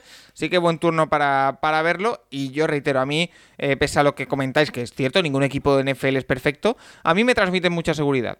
Así que. Sí, eso sí, sí. Pero, pero bueno, el tema es eso. La secundaria vamos a verla. Y vamos a ver cuando el resto de equipos vayan ajustando. Porque como has dicho, este equipo ya está, parece que está ajustado. Vamos a ver cuando el resto ajusten Si, si, si, son igual de dominantes o no. Eh, DC de Kaiser nos dice, buenas, ¿qué os está pareciendo la defensa de los terceros downs de Cleveland? La semana 1 porque era Mahomes, pero en esta Tyrod Taylor siempre supo anticiparse y hasta Mills nos puso en aprietos. Eh, los linebackers de Cleveland siguen siendo muy flojos, Obusu Coramoa debe jugar más. Eh, no sé si en los terceros downs en concreto, pero sí que está siendo muy criticada en Cleveland eh, la defensa. Eh, los Browns consiguieron la victoria en un partido ante los Texans que tenían que ganar. No, no, hay, más, no hay vuelta de hoja. Una victoria que fue, Rafa, más, yo lo decía, más efectiva que bonita. Una victoria en la que la mejor noticia del partido fue que Baker Mayfield no tenga nada serio. Pero sí que es verdad que los Browns tienen que ajustar en esa defensa. Porque hasta... La pregunta está muy bien. Los terceros downs ganan temporadas. el, gran problema de los Seahawks, la campaña pasada y esta en ataque, por el que despiden a su coordinador de ataque y de momento no, por lo menos en el duelo contra los Titans no hay respuestas, es la conversión de terceros downs. O sea, tú mira el porcentaje de terceros downs que convierte Brady en terceros y tres, terceros y cuatro, terceros y dos. Y, y es la clave. Y defensivamente también. O sea, defensivamente no te pueden convertir cada tercer down porque entonces la, o sea, te desmoralizas inmensamente. Mira, Paco, esto no se hacía hace unos años, hace, bueno, unos 20 años, hace 15 no se hacía, pero ahora el equipo local, si vais a Londres, los que vayáis a Londres os daréis cuenta, en cuanto llega a tercer down, meten música, ponen de pie al público, la presión es inmensa. O sea que, que, la clave de los terceros downs, de convertir los terceros downs, es mucho, mucho más importante que lo que la gente se puede imaginar y, los equipos que están arriba son los que convierten terceros downs y los que no permiten que el rival los convierta. O sea que yo creo que la pregunta está muy bien tirada y que algo tienen que hacer los Browns para que no les conviertan terceros downs. Yo solo creo que un poquito de calma con la defensa. Es decir, la, defensa de los Browns el año pasado sufrió mucho, pero tiene muchas piezas nuevas. Eh, Johnson, Delpit, eh, Clowney, Eusu Coramoa. Eh, o sea, es verdad que hay que preocuparse porque que los Texans eh, te movieran las cadenas como lo hicieron y con David Mills como quarterback eh, no es normal. No debería ser normal para un equipo de la entidad que pretenden ser los Cleveland Browns, pero eh, oye, tranquilidad. Lo importante es la victoria, 1-1. Sí, bueno, 7 de 13 esta semana Houston en tercer down. de momento Cleveland es el peor equipo en parando terceros downs, el 63% les han hecho.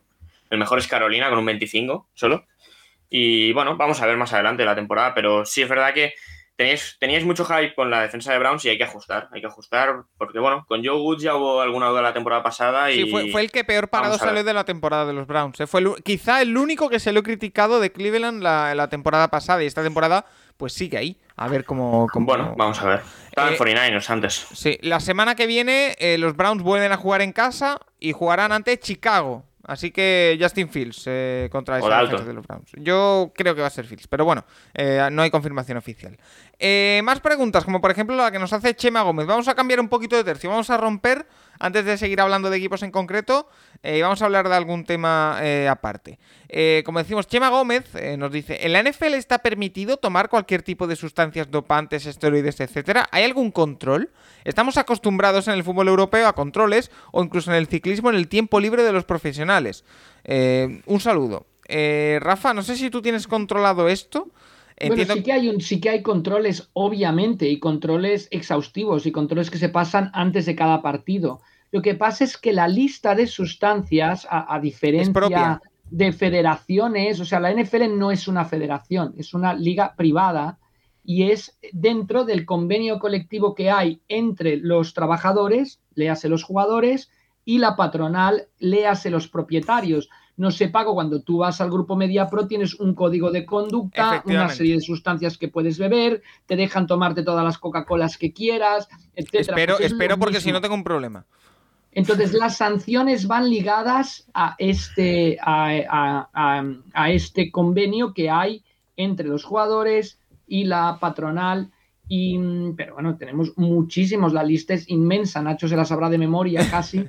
Pues de los jugadores que han sido sancionados por cuatro partidos, luego por ocho, luego por un año, etcétera, por, eh, por consumir lo que no está permitido dentro del NFL. De hecho, Nacho, los esteroides están prohibidos. Eso es. Voy, a decir algo que eh, está muy mal por mi parte porque me voy a tirar a la piscina, pero me suena que uno de los grandes cambios del último convenio colectivo, Nacho, es la regularización de la marihuana o no. Bueno, bueno sí, eh, terapéutico, me imagino, pero bueno. pero que antes estaba 100% prohibido y, se regularizó. Por eso te digo que la NFL tiene bueno, sus están en ello. Tiene sus diría que están trabajando en ello, sí. Eh, a ver, no sé. O sea, bueno, siempre hemos visto los casos de pues, Josh Gordon, de, de Martavis Bryant. Josh Gordon que, puede volver a jugar en la NFL ya. A ver si alguien lo firma. Otra. A ver, bueno, a ver. Y, pero bueno, la del Collins le han sancionado por no pasarla, por, no, no, ir a la prueba directamente esta última semana que, que, ha pelado, pero bueno, de momento se va a perder partidos. Así que bueno, sí que las hay, solo que es lo que ha dicho Rafa, al final no es el tema del ciclismo. O sea, no es no, sería, es imposible. Hay que, aclarar lo que ha dicho Rafa. En ciclismo, en fútbol europeo, aquí estamos acostumbrados. Lo que manda es una agencia antidopaje, ya sea del país o sea de eh, mundial, está la Agencia Mundial Antidopaje, está después la Agencia Española Antidopaje, la USADA, que es la de Estados Unidos, etcétera, etcétera, que son las que dictan las sustancias dopantes en los deportes federados. ¿Qué es lo que pasa? Que, como bien ha dicho Rafa, la NFL no está adscrita a ninguna federación, sino que es una liga propia, es una liga cerrada, por lo tanto puede poner sus, propias normas. ¿Eso qué quiere decir? Que no eh, tiene el mismo listado que puede tener la USADA, pero por supuesto también tiene un listado de sustancias dopantes y en muchas de hecho estarán en común. Por ejemplo, los esteroides están completamente prohibidos y recuerdo que cuando DK Metcalf llegó a la NFL se rumoreó que tomaba esteroides, se ha demostrado que no es cierto, pero era uno de los rumores y podía ser sancionado si, si le pillaban. Por lo tanto, esa leyenda urbana de que en la NBA, en la NFL se pueden tomar lo que quieran, se dopan, no no existe eso. Lo que pasa que el listado es diferente, aunque muchos elementos sea común. Eh, si os parece bien, eh, buscamos, eh, buscaremos a ver si para sem y también, Paco, en eso también son bastante herméticas, ¿no? Las, las ligas norteamericanas. O sea, cuando sancionan a un jugador, se pone, se ha sancionado por abusar o por no cumplir los productos em, determinados. ¿no? No, no se especifica cuál es el producto que dio dopante, etcétera. Se mantiene bastante hermético en eso la, NFL, como se mantienen herméticas otras ligas en otras cosas, porque, por ejemplo, la convocatoria del Mirandés para Tenerife no se supo hasta que salieron al campo porque había un jugador que había dado COVID y no la quisieron hacer pública. Bueno, la NFL tendría que haberla hecha pública. O sea que el hermetismo también depende un poco de las ligas. No, digo que esté ni mal ni bien el hermetismo. No, pero depende, de las mucho de las ligas y, de los protocolos de funcionamiento de las, de las ligas. Más cosas. Eh, nuestro amigo David con Serpico Gidata nos dice: Muy buenas. Esta semana hemos, hemos vuelto a asistir a una clase magistral de Aaron Donald y ya son innumerables. Así que mi pregunta de esta semana gira en torno al defensive tackle de los Rams. ¿Es Aaron Donald el mejor jugador defensivo que habéis visto jugar? Yo respondo que sí. Gracias. Esta pregunta te la traslado directamente a ti, Rafa Cervera. Yo alucino que un hombre que es un admirador de Lawrence Taylor, que tiene Lawrence Taylor como en su perfil de WhatsApp, ahora defiende a Aaron Donald por encima de Lawrence Taylor, pero bueno, tiene, tiene todo el derecho y quizá no vio tanto a Lawrence Taylor, pero bueno. Para ti es mejor Yo le sugeriría que cambiara su foto de WhatsApp, pasara a ser Aaron Donald ahora en vez de Lawrence Taylor, pero bueno. Para ti mejor Lawrence Taylor. No, no, no, no, no, eso para, para David. Yo no, tengo a Lawrence Taylor en, en la foto, una foto de Lambo Phil. Eh, y no soy de los, también es cierto que no soy de los Packers y tengo Lamborghini. Bueno, no, no, yo creo que depende del, momento. O sea, esto decir es el mejor de la historia, lo veo complicadísimo. Y a mí, vamos, yo no, lo vi en directo, ¿no? No, no a Dick Butkus, pero yo ver, ver jugadas, acciones, eh, lo que significaba Dick Butkus para los Bears, pues, pues miría con después Ronnie Lott, un, defensive back hizo la transición de cornerback a safety clave en los cuatro Super Bowl de los 49ers. O sea, yo creo que es muy complicado decir este, aquel o el otro. Pero bueno, Aaron Donald, desde luego que en los últimos años es dominante en la, en la NFL, pero los Rams no han ganado, no tiene ningún anillo, ¿no? A diferencia de, de Taylor Olot, por ejemplo. Vale, eh, pues más cositas. Eh, como por ejemplo, mira, eh, Ernie68 nos dice: ¿Cómo habéis visto a Alejandro Villanueva esta semana ya en su posición natural a la izquierda? ¿Creéis que lo mantendrá visto lo visto? Gracias. Nacho, hablábamos la semana pasada de que probablemente tendría que jugar en la izquierda por la lesión de Stanley. ha jugado en la izquierda contra los Chiefs. le hemos visto alguna jugada en la que ha sufrido, pero ya hemos visto al Villanueva más habitual. Por lo tanto. Eh, podemos decir, o se puede afirmar, eh, habiendo visto un partido en la derecha y uno en la izquierda, que sus problemas en la derecha vienen precisamente por el cambio de posición y no porque eh, esté mal físicamente o porque esté mal de, forma. podemos afirmar que en la izquierda ha estado más cómodo y ha estado mejor. Sí, vamos a verlo a partir de ahora. El partido sigue dejando alguna duda, Pero bueno, a ver, a ver para cuánto tiene Ronnie Stanley. O sea, Stanley, bueno, tuvo la lesión gravísima el año pasado, no, no si sintió bien en la primera jornada. O sea, Villanueva y él fueron los dos que más presiones permitieron en la primera semana de toda la liga. Y bueno, pues ha ido, está haciéndose pruebas, a ver cuánto tiempo se pierde. Pero claro, el tema aquí es que el left tackle es Stanley. Cuando vuelva Stanley, el left tackle es él. Entonces, eh, a ver si, si Villanueva se va sentando y cuando vuelva, cuando vuelva a la derecha puede tener un mejor nivel que contra Riders, pero es que pero si no, si no hay problemas serios ahí. Eh, Rafa, como decíamos, Villanueva que probablemente tenga que seguir jugando a la izquierda. A él personalmente le viene mejor para su rendimiento. Eh, no sé cómo lo viste tú. Bueno, derecha izquierda, la gente dirá, pero ¿qué más da jugar en la derecha que jugar en la izquierda? ¿No? No jugar a pierna cambiada. Bueno, la, la derecha es, es, una posición eminentemente de bloqueo más de carrera la izquierda es, es más de bloqueo en, de pase, que la tienes que hacer las dos de los dos lados, pero que, que por eso el ajuste es complicado para él y por eso está más cómodo en la izquierda. Pero bueno, tendrá que ponerse donde los Ravens vean que es uh, más válido y tendrá que trabajar para acostumbrarse a jugar en la derecha si no será el titular habitual. Eh, mira, el tema de las sobrereacciones lo llevamos a cabo la semana pasada, ¿vale? Pero esta bueno, también se pueden llevar.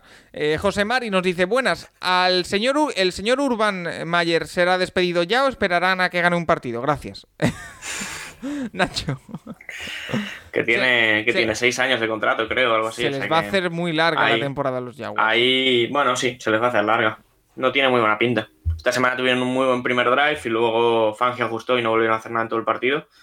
Pero bueno, sí, va a ser larga. Al final los Jaguars es, lo que hay. Vienen, son 17 derrotas seguidas, ¿eh?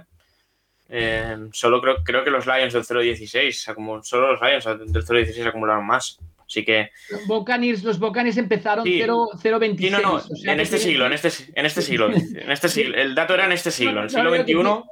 Que, tienen margen, pero ojo, eh, ojo. Eh, sí, el dato era ese. En el siglo XXI es la, han igualado la, la racha más larga. Y, y bueno, pues a ver, es que el equipo tiene un poco talento. O sea, ya más allá de lo que estén haciendo en ataque, de, los errores que pueda estar cometiendo Lorenzo o no, y de lo mal que están usando el juego de carrera, es que la defensa es terrible. O sea, la defensa no, no para nadie y va a seguir así todo el año, seguramente. Entonces, vamos a ver. El tema es eso, que Meyer tiene seis años de contrato y es una especie, es como el tema Gruden. O sea, la gente decía Gruden despedido, no, Gruden le quedan seis años de contrato, a Meyer mínimo, si él no se va, mínimo va a estar cuatro años en Jaguars. Oye, eh, Rafa, esto de Urban Meyer, eh, no sé si a ti cómo te huele, porque eh, es que tampoco está viendo una tranquilidad que debería haber para un proyecto que empieza. Ya, pero, pero el problema lo generó él desde el minuto uno. ¿eh? Es, es, lo mismo de los Jets. O el problema lo ha generado Sala en el minuto uno. Mira, mira los Falcons lo mal que han jugado y ahí nadie, nadie se queja, ¿no? Iban 0-2.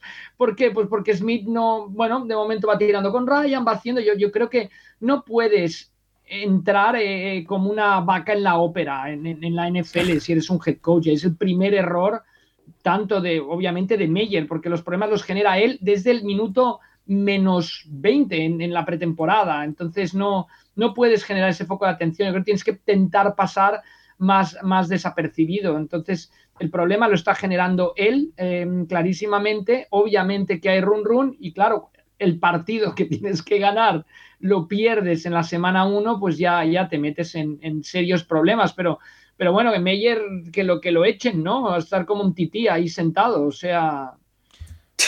A ver, a ver qué pasa, pero que, no, no, echarlo es que no lo van a echar. Álvaro Soriano, Álvaro Soriano nos pregunta: ¿el nivel demostrado por Sterling Shepard, eh, como es lo receiver en los Giants, confirma que Kadarius Tony fue eh, una mala elección en primera ronda en el pasado draft, Nacho? ¿No, les, ¿no les eh, hacía falta? Eh, sí, no. A ver, Shepard, el tema es que los dos últimos años ha tenido muchos problemas de lesiones, temas de conmociones.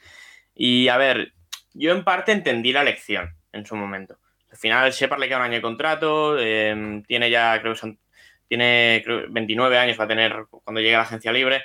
Querían dar el cambio, el cambio y mira, pues un año con Shepard y Tony y el año que viene Tony. Yo lo que no entendí es cogerlo en el 20. O sea, a mí Tony no me parecía un jugador de primera ronda segunda, tercera tal vez, pero, pero yo entendí el... O sea, a mí no me pareció tan mal el tema, el tema de buscar un slot. El tema es eso, haber cogido a Tony, pero bueno, eh, Shepard empezó muy bien la temporada. del ataque de los Giants es, de lo poco salvable de momento. Ha rendido muy bien los dos partidos. Sí, la verdad que me ha sorprendido. Eh, Tibau nos dice, ¿qué entrenadores, tanto head coaches como asistentes, creéis que están mejorando en su gestión del equipo respecto del pasado año? ¿Y cuál veis en el asiento caliente? Es pronto, pero primeros feelings. Eh, gracias. Eh, Rafa. No sé si tú tienes algún nombre encima de la mesa que te haya gustado, más allá de Kingsbury, eh, que ya nos lo has dicho. Eh, bueno, en semana 2, este, yo creo que Rule se está consolidando clarísimamente, o sea, clarísimamente, pero bueno, repito, es semana 2 y que estén en el asiento caliente, pues bueno, los mismos de siempre. Cincinnati sigue transmitiendo, sobre todo por la manera de jugar, por lo poco que aprovechan lo que tienen en ataque y siendo un entrenador con mentalidad y con orientación de ataque, yo creo que Cincinnati sigue demostrando que, eh, no, que no, que hay, que, tienen, necesitan otro head coach. Viendo... Mira, mira la importancia de los head coaches, Paco. Mira, mira Tomlin, mira Peyton, mira la manera de manejar, mira los ajustes de Buffalo.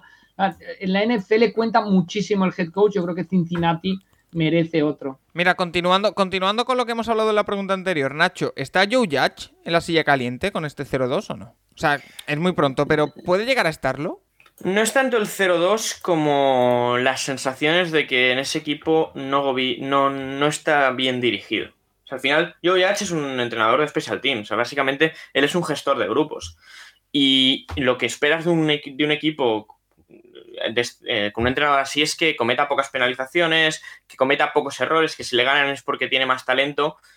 Y los Giants cometen muchas penalizaciones, tienen errores de bulto. O sea, el, touchdown ese de, Daniel Jones de carrera que se lo anulan por un holding de, un wide receiver. No, lamentable, Era completamente innecesario. O sea, son cosas que un entrenador como Giants no se puede permitir. Y luego, eh, el tema Garrett, mira que esta, semana no estuvo mal, pero eh, un, entrenador así que ni, se especializa en ataque y en defensa tiene que tener dos muy buenos coordinadores en los dos lados. Y, Patrick Graham el año pasado en defensa sí que estuvo muy bien, este año empezó más dubitativo, pero Garrett, Garrett no dio ninguna muestra el año pasado de que, de que fuese a cambiar la cosa. Es que, me, da la impresión, me da la impresión, Nacho, de que siempre que hablamos de los Giants acabamos llegando al nombre de Jason Garrett, siempre. Pero es que tiene, tiene sentido, Paco. O sea, ese ataque eh, no sé, algo más de... tiene talento para hacer un poco más. Tampoco muchísimo más, pero algo más sí. Y, bueno, no sé, es, lo, que, hemos hablado. Son... De los últimos 10 años han empezado 0-2 8 veces. Sí, sí.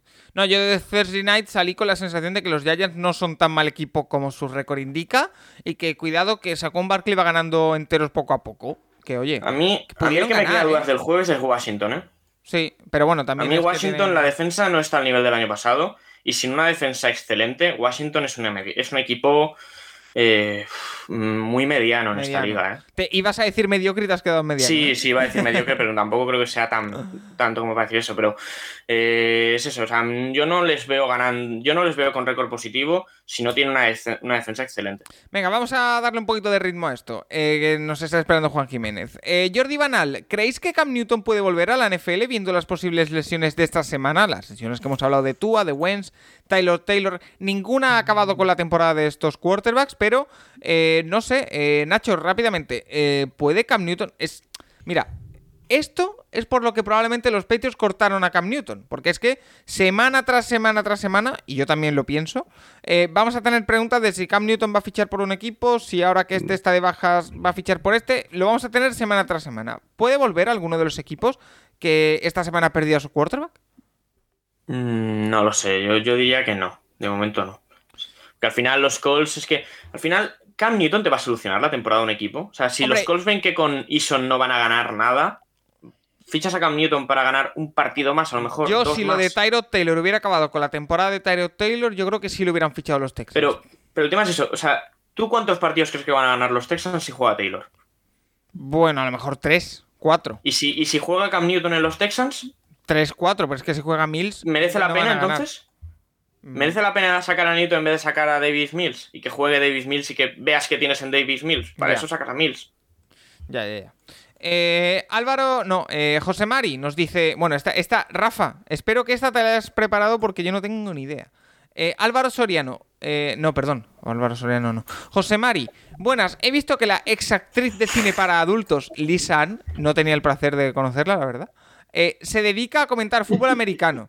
Mi pregunta es, ¿qué otras personas fuera del mundillo se han puesto a comentar fútbol americano alguna vez? Gracias. Yo cuando empecé a leer la pregunta digo, no, no creo, espero que no pregunte qué otras actrices de cine para adultos han comentado fútbol americano, porque no tengo ni idea.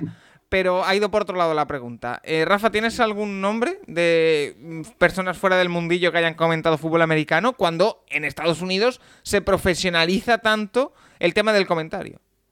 Muy pocas, Paco, muy, muy pocas. Yo, yo, de hecho, es al revés. Yo creo que ha habido jugadores que, gracias a serlo, a ser populares, han acabado convirtiéndose en importantes um, personas dentro del medio de medios de comunicación. Tiki Barber, por ejemplo, presenta un programa de esos de, de, de despertador, digamos, en una de las cadenas más importantes de Estados Unidos, un programa de información general, Alex Caras, la referencia de la línea, un verdadero animal de la línea de los Lions de los años 50, de los años 60, acabó triunfando en, en la televisión, eh, La Roca también lo podemos meter ahí sin, sin lugar a dudas, o sea que yo creo que el paso es al revés. Gente que lo haya intentado, por ejemplo, está Lisa Guerrero, que estuvo una temporada, me parece que el 2013, de, de reportera en la banda del, Monday Night Football y al final, claro, una cara muy bonita, había sido portada también eh, o había salido en Playboy también, pero al final prefiere a Michelle Tafoya que te va a dar una información mucho mejor ¿no? de lo que está pasando en la banda que tener simplemente una persona porque ha sido famosa, porque ha estado en otro, en otro mundillo. Entonces, no sé si con esto contesto sí. la, la, pregunta. Más que contestado, yo creo que José Mari, eh, a mí me había inquietado un poquito la pregunta al principio, pero después eh, se ha enderezado bastante bien. En... Rafa, tengo varias preguntas de dudas sobre reglamento y estadísticas que te voy a ir lanzando para que me respondas, si estás preparado, ¿eh? Bueno, int intento, no, no lo sé, pero intento. Víctor Sierra que dice, con mi primer puesto momentario del Piquem, eh, felicidades a Víctor, ahora repasaremos lo que ha sido el Piquem esta semana, eh, me permito hacer la pregunta random de la semana. El caso de que una jugada haya más de un pase, ¿se contabilizan todos los caches a nivel estadístico o solo el primero? ¿O solo hacia adelante? no, muy bien la pregunta. O sea, que, que haya varios pases quiere decir eh, pase hacia adelante y después laterales, por sí. así decirlo, ¿no? Eh, se apunta un pase completo al, al, al, jugador que realiza el envío, o sea, el coreback, digamos, una recepción al jugador que atrapa el pase que va hacia adelante y después con los laterales se suman yardas de pase a los diferentes jugadores que reciben la pelota y avanzan con ella. A nivel de pase se le suman también al coreback, a nivel de recepción a los jugadores que reciben la pelota, como he dicho. Ejemplo, eh, yo le lanzo un pase a Paco de 7 yardas. Sí. Paco se la tira a Nacho y Nacho recorre 20 yardas más. Total de yardas 27. A mí como coreback se me daría un pase completo para 27 yardas. Anda. A Paco como receptor se le daría una recepción para 7 yardas y Nacho no ha recibido ningún pase, pero ha avanzado yardas, se le darían 0 recepciones para 17 yardas. O sea que podías tener un jugador con 0 recepciones y yardas de recepción en un partido. Ah, a nivel estadístico estoy hablando y que también cuenta para Fantasy, obviamente. Sí, sí, sí. Espectacular. Oye, eh, más cosas. Sergi Vlade, eh, ¿cómo un quarterback puede cometer false start? Lo he visto este fin de semana y no lo entendí. Gracias. Sí, un par de veces Justin Fields. En sí, concreto, Fields tuvo pues, un par. Cuando el coreback simula el inicio de la jugada, o sea, si el coreback hace como que va a recibir el balón, es decir, en el caso de Fields, mueve las caderas hacia atrás. Mira Rogers, que es un maestro de esto, cómo va intentando que la defensa cruce la línea solo con la voz. Si Rogers hiciera un movimiento de cadera, sería false start del coreback, porque está simulando que inicia la acción. David Callejo dice, con el inicio de la temporada me, me, asaltan las dudas del reglamento. Por ejemplo, ¿cuántas veces se puede elegir a un línea ofensivo como receptor? ¿Se suele usar mucho en un partido para despistar? ¿En el, pase, en el pase hacia atrás son siempre elegibles o también hay que avisar pre-snap? Gracias. Bueno, vamos, vamos por partes. En el pase hacia atrás es como si fuera una jugada de carrera, son siempre elegibles. Tú puedes hacer una jugada de echar la pelota para atrás en que participen tus cinco líneas y corran con la pelota. En el pase hacia adelante solo son elegibles si la defensa toca el pase. Es decir, yo lanzo, Paco Virués, que mide dos metros, me tapa el pase, Ojalá. Nacho, que es su línea de ataque porque pesa 130 kilos, coge la pelota, es una recepción legal de Nacho. O sea que si un defensor toca el pase que va hacia adelante, activa a todos los jugadores de ataque, incluido el coreback, para recibir su propio pase. Antes de jugada, tú puedes, tú estás obligado en la NFL, en college no, a un línea de ataque números entre 50 y 79 que lo vas a colocar en un extremo. Si está interior, nunca es elegible. Si está en el extremo de la línea, sí que es elegible, pero tienes que avisar, tienes que reportarlo. Lo puedes hacer todas las jugadas que quieras, puedes reportar hasta dos jugadores, más no, porque en los extremos solo puede haber dos, y, lo puedes hacer las veces que quieras, cuando quieras. Generalmente es porque vas a, poner mucho peso en la carrera, en esa jugada. Los Seahawks lo hacían, ¿no, Nacho? Que entraba siempre, ¿quién era? Fan, ¿no? Entraba. Sí, George Fan. George, Fan, entraba.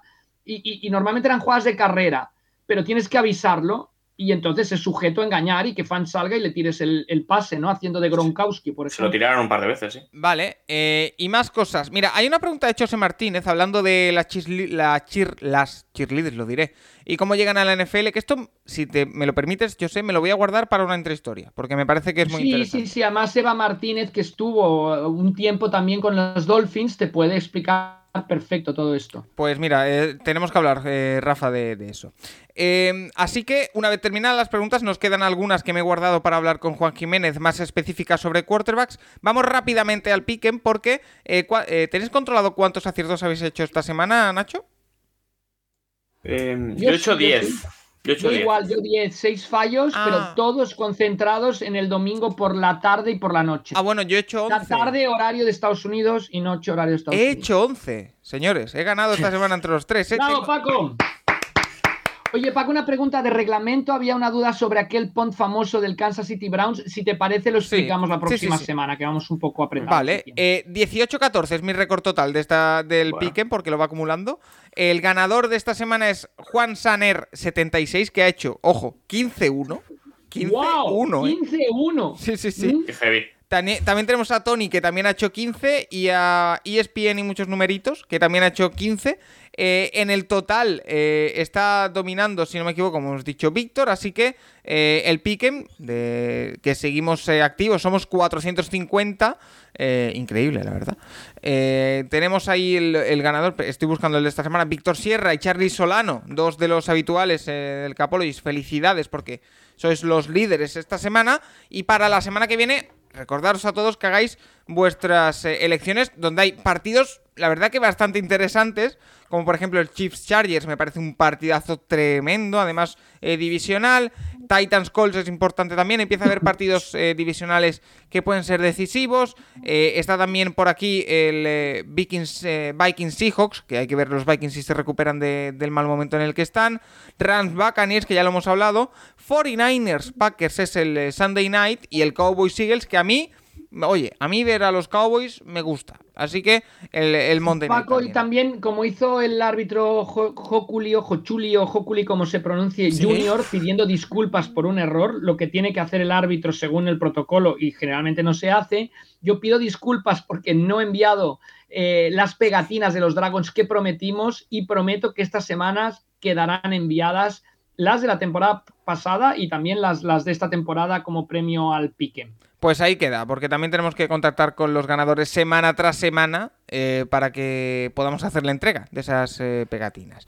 Eh, dicho lo cual, vamos con Juan Jiménez, vamos a hacer una pequeñita pausa, lo traemos aquí a nuestro estudio central del Capologist y hablamos un poquito sobre quarterbacks antes de irnos también al tema de la semana y al rincón del college. Hey, let's go now. Let's go now, man. Hey, put a drive together. Go get seven now. Let's go. Right two, green right off, nasty. Hound two, wide fluty, edge spacing, back slide. One. We're good. We're good. We're good. Hey, Mike, Mike, hey, Mike, 20, 36, call 57, 43. Monday, Monday, Monday, Monday. Lady, lady, lady. Omaha. Pues momento ya para, como siempre, recibir a Juan Jiménez, arroba de QBNerd, probablemente, además de uno de los mayores expertos, el mayor experto sobre quarterbacks en este país, también uno de los mejores profesores de inglés, también de los más baratos, según me han dicho. No, no he preguntado tarifa, pero por lo que sé no es muy caro, así que todo aquel que quiera que pregunte. Eh, porque no sé el horario como lo tienes, Juan. Sé que es bastante complicado. Tienes tu ratito del Capologist, pero eh, no sé cómo lo llevas. Hola a todos, eh, Rafa, Nacho, Paco, audiencia. Espero que cuando subas el programa esta parte la vas a quitar, ¿verdad, Paco? La quitaremos. porque, porque ya la semana no me da para, para trabajo y bueno, hablamos fuera de micrófono, ¿no? Entre, entre tanto trabajo, y estoy muy agradecido, y tanto partido que es, es que es que no puedo, Paco, es que no duermo. El otro día, os lo voy a confesar, os lo voy a confesar ahora aquí en, en- en directo. Jugaba burro a Sí. primera hora. Sí, pero, pero es que no puedo contigo, no puedo con todo. O sea, quería ver a Mac. Yo, yo me quiero centrar en los partidos. Entonces digo, bueno, burro, no me entero el resultado y lo veo en diferido. Lo estaba viendo a las 6 de la mañana.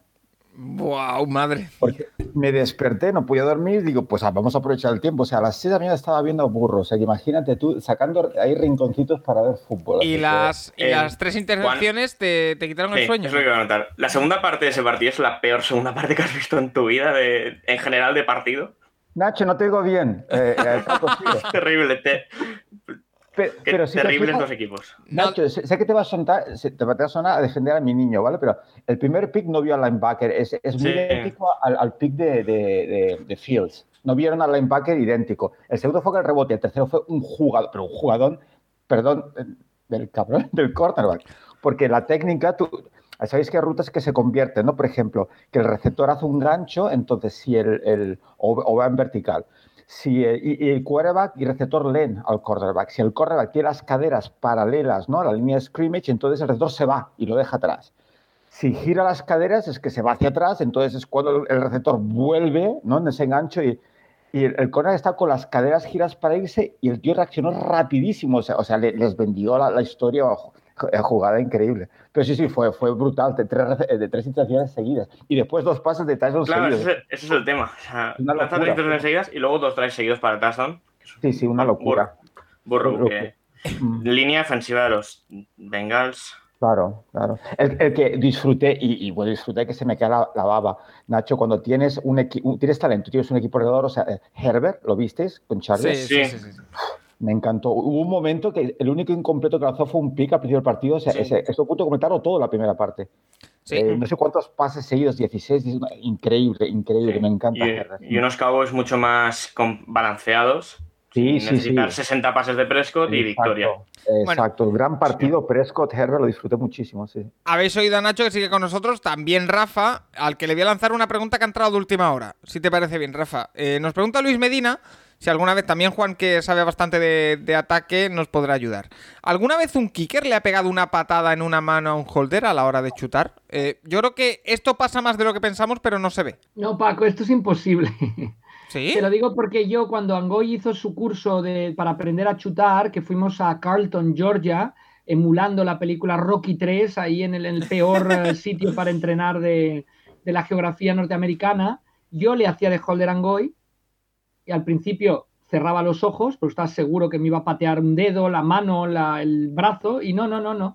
Tú pones el dedo, tienes que poner el dedo sobre la pelota, no puedes poner toda la mano, pones el dedo, generalmente el dedo índice, es el que se pone, y chutan y no, no te da, ¿eh? No te da, porque chuta abajo, no, no chuta arriba la pelota, la chuta por abajo. Entonces es imposible que te dé. Si fuera una película de risa o lo que sea, o salimos a chutar tú y yo, quizás sí te doy, pero, pero un kicker no, porque el donde golpea en la superficie de abajo de la, de la pelota. Juan, ¿estás de acuerdo, no? Bueno, Rafa, sabéis que arbitró en el fútbol nacional, pero nunca jugó. Si no, hablaría con otras palabras, sin ningún tipo de duda. pero sí, no, es verdad. Es, eh, además, eh, la mano queda por el otro lado, ¿no? Es, eh, No, lo que puede pasar es que no la ponga a tiempo. Claro, el- el- no, no te Claro. pones del lado izquierdo si el chutador es derecho.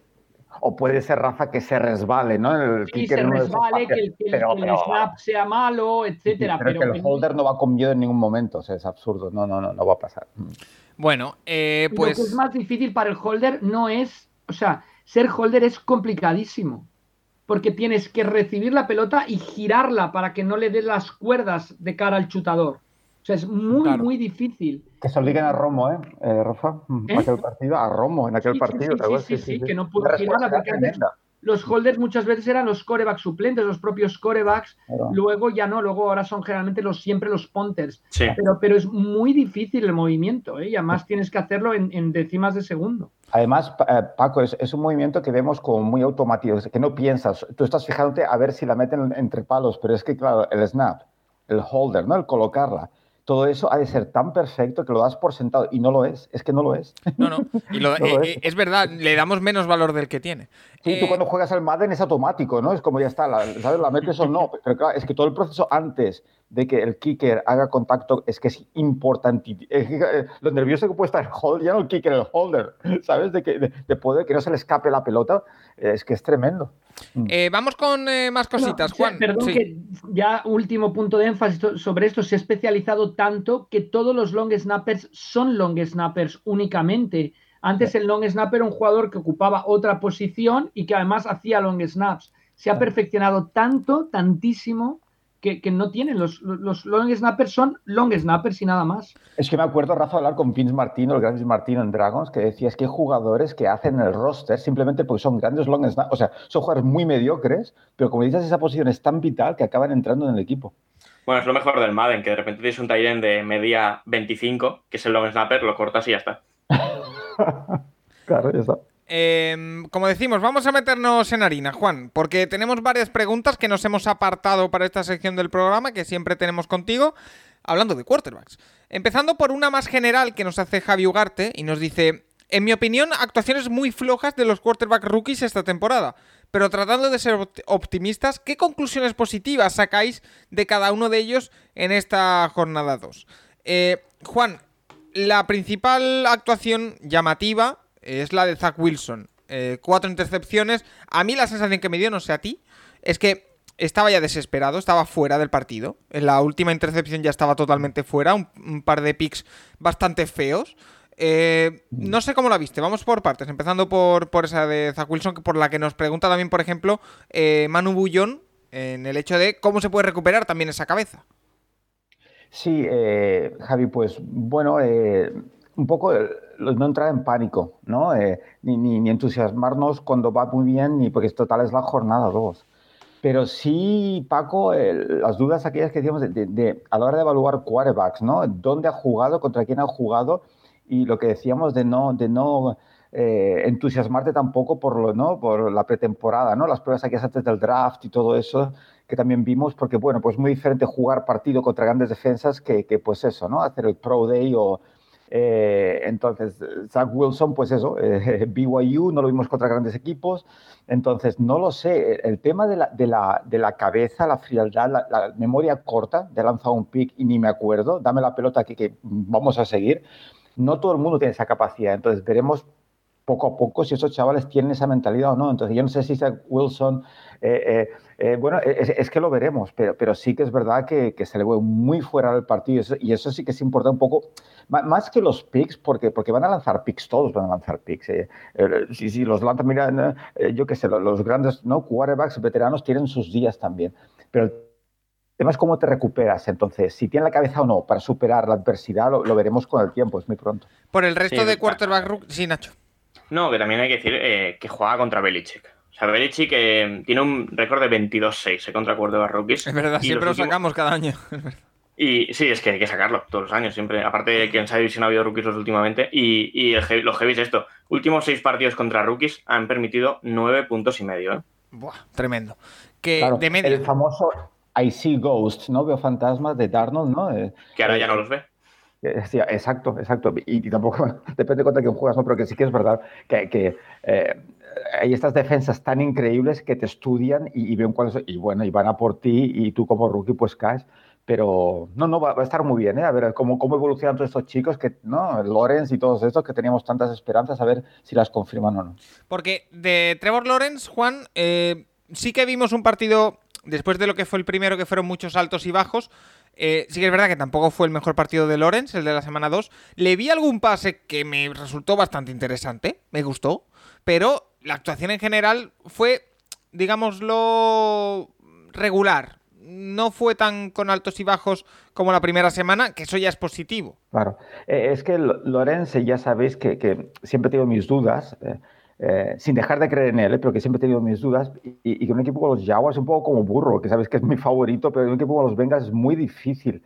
Eh, entonces, veremos. yo sí que sin entusiasmarme, Meyer sabéis que no me gusta nada, entonces, bueno, empezaron bien, pero, pero no, no sé, Paco, no sé. Vamos a ver porque realmente me preocupo porque yo temo, temo que como pasa muchas veces, eh, Lo queme. Lorenz, dudo, sí, y dudo mucho que acabe siendo el, el mejor quarterback a la larga de, de este draft. Y ya sabéis quién pienso que va a ser el mejor quarterback de este draft. Y, y Lorenz creo que no lo va a ser. Oye, y Washington ahí FT. sí. Solo pequeño apunte. Peyton Manning en su primera temporada en la NFL, ¿no? para animar un poco a Lanza Wilson, 30 nació- picks, ¿no? ¿O así? Eh, nació 27. 28 intercepciones. Pero, pero los Colts tenían un plan y lo fueron ejecutando y el segundo año ganaron 13 partidos y perdieron 3. Entonces, yo creo que aquí el problema de estos dos chicos es que no sé si sus equipos tienen un plan. Claro, Y, y- yo creo que eso es lo que agrava la, la situación. claro, claro. Eh, Juan, eh, como decía, de esos quarterback rookies que hemos empezado repasando, que yo creo que va a ser un habitual durante el año porque generan mucho interés. Eh, otro por el que nos preguntan es eh, Washington FT SFL, nos pregunta por Fields. Dice que ahora, gracias a ti, se fija más en los quarterbacks y que le ha parecido horrible lo que ha visto de Justin Fields esta primera semana. Que o primera opción o sale corriendo. Que si nos ha dado esta misma sensación. Eh, Nacho ya le ha dicho por, por Twitter que tranquilidad. Pero Claro. eh, no sé.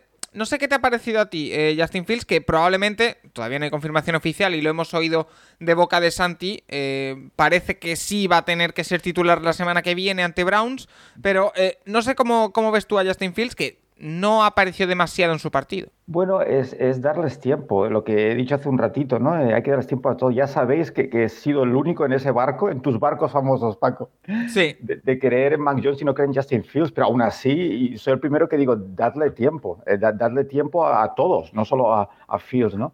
Pero, pero bueno, 6 de 13, 60 yardas, creo, ¿no? Una intercepción. Eh, pero todos están cometiendo errores. El tema de Justin Fields es que tiene que trabajar ese aspecto del juego que es el más complicado de todos.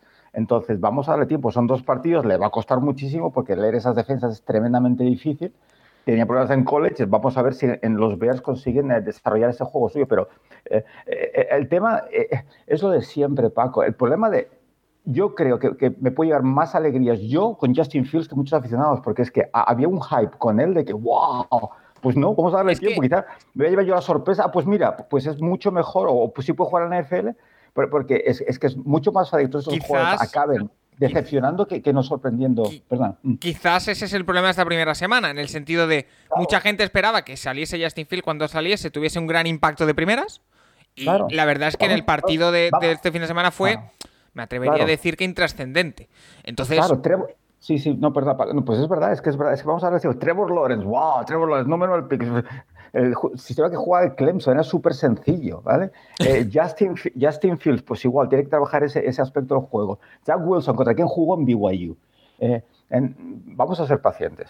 Sí, sí, y que Justin Fields a lo mejor es- nos dice eh, nuestro amigo Washington FT SFL que o primera opción o sale corriendo, oye, a lo mejor es lo que le pidió su entrenador.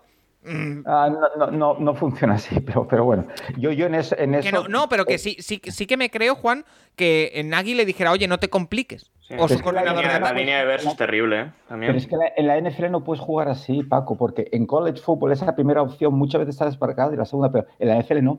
Entonces no puedes jugar una opción y corre. Además lo acabarían matando al pobre Fields. Eh, Lo bueno que tiene Fields es que a pesar de esa línea de ataque, pues tiene la movilidad para ganar tiempo e improvisar. Lo que pasa es que, como digo siempre, tú no puedes ganar constantemente improvisando, que eso es lo que no me gusta de este tipo de quarterback. Pero, pero vamos a darles tiempo. Oye, y hablando de quarterbacks a los que hay que dar tiempo, eh, Asturias Colts nos dice, visto lo que te puede dar eh, Jacob Eason, ¿forzaríais a jugar con Wentz aunque no esté a tope contra los Titans? Eh, Jacob Eason, eh, otro que tuvo que salir, eh, bueno, el nivel está donde está. Eh, probablemente, y suena muy fuerte, pero es realidad, no, no, no estoy cargando contra él, pero mm, su pick acaba con el partido de los Colts. Ya está, en el último cuarto. Yo no sé si forzaría con Wentz, no por Eason, sino por Wentz, en el sentido de forzar a Wentz con los dos tobillos tocados puede significar que acabe la temporada de Carson Wentz. Más que probable, viendo lo tendente a lesiones que es. Eh, pero lo de Jacob Eason, eh, Juan, no sé cómo lo viste, pero cortito, ¿eh? No, no lo vi, no, no- lo he Ah. visto. De hecho, he visto tropecientos partidos y de este solo he podido ver highlights. Y de hecho me sorprendió cómo, cómo que no juega Carson Wentz, porque los highlights no sale lo que ocurrió de los tobillos. Claro. Después lo he buscado y lo, lo he encontrado. Y, y Eason es que es muy inconsistente. Recuerdo en la pretemporada que, que vi drives eh, y, y- y lo comentan los calls. eh, el tío en cuatro jugadas se cruza el terreno de juego. Es una pasada, pero después eh, tiene unos problemas de precisión tremendos. Entonces estoy contigo, Paco, es que no puedes forzar y cargarte toda la temporada de los calls por, por forzar, pues, eh, eh, tiene que estar bien. Es que, es que, es que Wentz tiene que ser el titular, obviamente. De, no, porque ya lo vimos que a primeros de temporada parecía que también tenían que salir o Ison o Ellinger, Rafa. Al final han podido recuperar a Wentz antes de la cuenta, se ha vuelto a lesionar o tener un conato de lesión. Yo es que no forzaría con Wentz. Viendo, como, viendo el historial, no forzaría. No, no se puede entiende la frustración de un equipo como los Colts que están a un coreback. Pero bueno, un coreback. Pero, pero ¿cuántos años llevan un quarterback? del NFL, probablemente. Es que llevan tres años. Bueno, ¿cuánto hace que se retiró Locke? Desde que Andrew Locke dijo tres que años. Se acababa, claro. Tres años. Es que. Es que no es fácil eso. no es nada fácil, por supuesto, y no estuvo mal la opción Philip Rivers para como temporada puente. Ya les hubiera gustado que hubiera durado un año más la opción Philip Rivers. Fíjate. Lo que es increíble es eso. Sale a, a Ramsey le han tirado cuatro pases en dos partidos eh, sale Ison al campo y lo primero que hace es lanzarse la Ramsey. bueno. Eh, fan Washington Football Team, nos dice Juan, ¿nos debemos creer a Heineke? Está claro que lleva pocos partidos y los rivales tienen poco tape para estudiarle, pero aún así está haciendo números muy destacables. Eh, sí que es verdad, el partido del jueves eh, jugó bastante bien, eh, Juan. Eh, por lo menos esa es la impresión que, tengo. Voy a recuperar las estadísticas. 34 de 46, 336 yardas, dos touchdowns, solo una intercepción. Ganaron los Washington Football Team. Yo lo he dicho desde el offseason, desde que desde en los pasados playoffs se hablaba de Heineke. No es un quarterback que para mí tenga nivel para ser un quarterback franquicia, pero que está entre los tres mejores suplentes de la NFL, visto lo visto, te lo compro, ¿eh? Mm. Mira, eh, Paco, estaba mirando las notas que tengo de Geneki de, la temporada pasada, ¿vale? Y, tengo eh, preciso, gran movilidad, gran pocket awareness y, gran touch en los pases largos. Y no me gusta, tengo, le falta brazo, el balón no sale con ese giro, ¿no? El zip que se llama, ¿no? Esa velocidad, ¿no? Esa, esa rotación que hace que el balón llegue muy rápido. Y, tengo interrogantes el, su decision making, ¿no? Su capacidad de tomar decisiones, que parece que que bueno, que, lo está haciendo muy bien. Eh, es un jugador muy interesante. A veces pasan esas sorpresas que aparece alguien que no te esperas. No, no es una cosa muy habitual, pero a veces pasa. Pero lo de la constancia que siempre digo, Paco, vamos a ver si es capaz de hacer esto de forma constante. Pero, pero sí que la verdad es que a mí me gusta verlo jugar. Es un jugador divertido, es un jugador que, no, no sé, eh, me gusta, pero, pero vamos, a ver, vamos a ver si consigue mantener este nivel durante, eso, no uno o dos partidos, sino durante la temporada. Lo interesante, Paco, ahí para Washington es que no dependen de él. O sea, es, decir, las expectativas de Washington no están basadas en, el coreback. Ya lo vimos con Fitzpatrick, ahora Heineken. O sea, la, clave, lo dijo Nacho antes en el programa, es, la defensa. O sea, que la defensa esté a buen nivel para que el coreback pueda jugar cómodo. Entonces, yo creo que esta temporada, o sea, yo, yo creo que sí o sí los, los ex-Redskins irán por un coreback pronto en el próximo draft. Hay uno, hay uno que se llama Aaron, que se apellida Rogers. llevando, ¿no? Hay uno que se llama Aaron, que se apellida Rogers, Rafa, que también puede estar en la conversación, ¿eh? Bueno, no sé. Mm, veremos, no creo.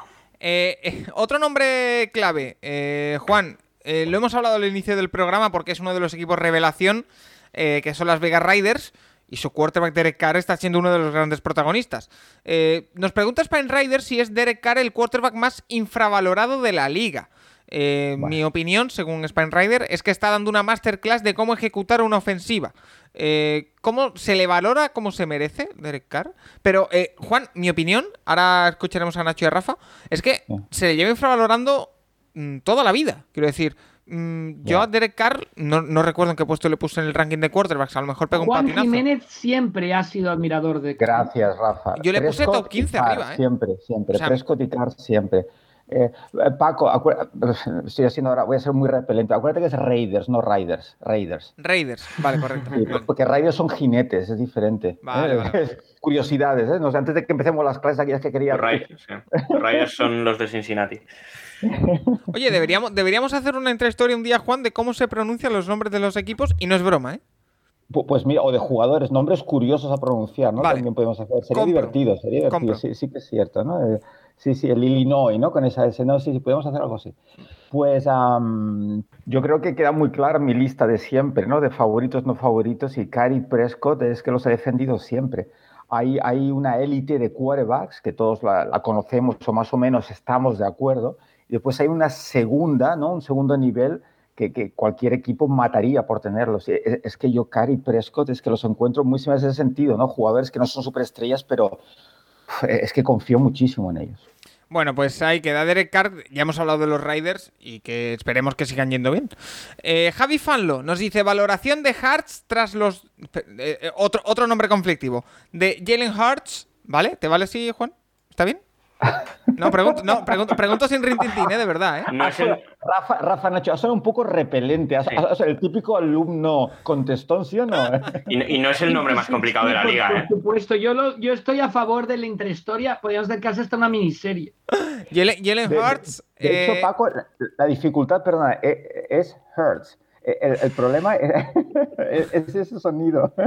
No, pero, muy yo, bien. Yo, yo, te digo, eh, Juan, que llevo. Eh, ¿Cuánto llevo yo? Eh, cinco años en Cataluña. Sí. La E neutra.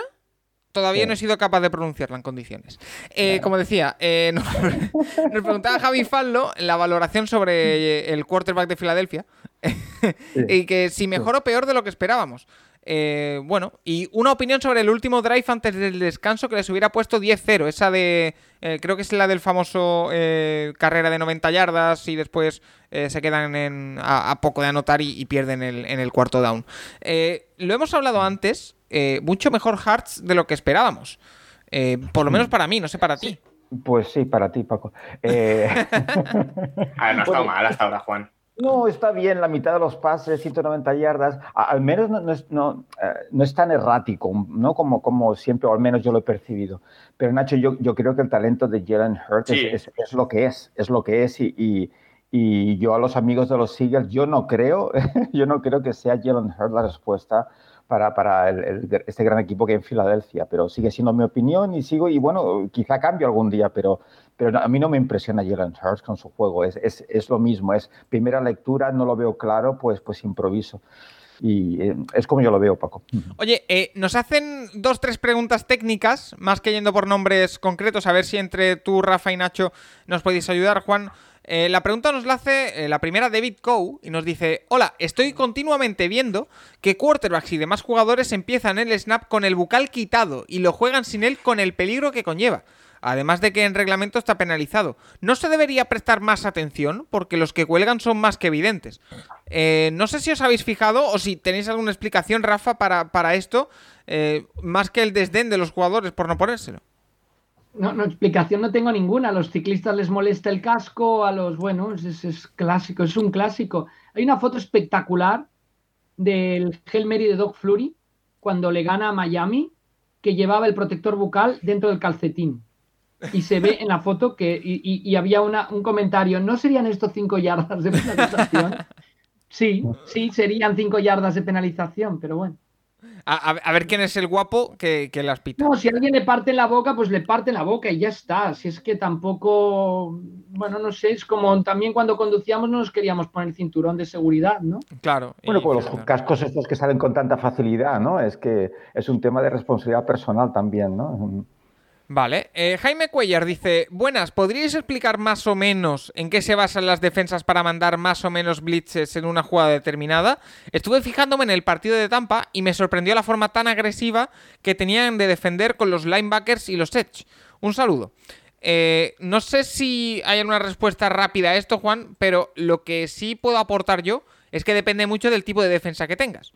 Quiero decir, si tienes linebackers muy rápidos y que pueden ir rápido al edge, pues teóricamente tirarás más blitzes eh, y podrás configurar tu defensa en base a más blitzes que si no. Eh, pero a partir de ahí no sé si hay que interpretar la jugada, ¿no? O está predeterminado y lo que predeterminas es con lo que vas. No, yo creo en general vas a tener jugadores, claro que puedes tener mejores jugadores con el blitz, pero normalmente todo el mundo utiliza el blitz.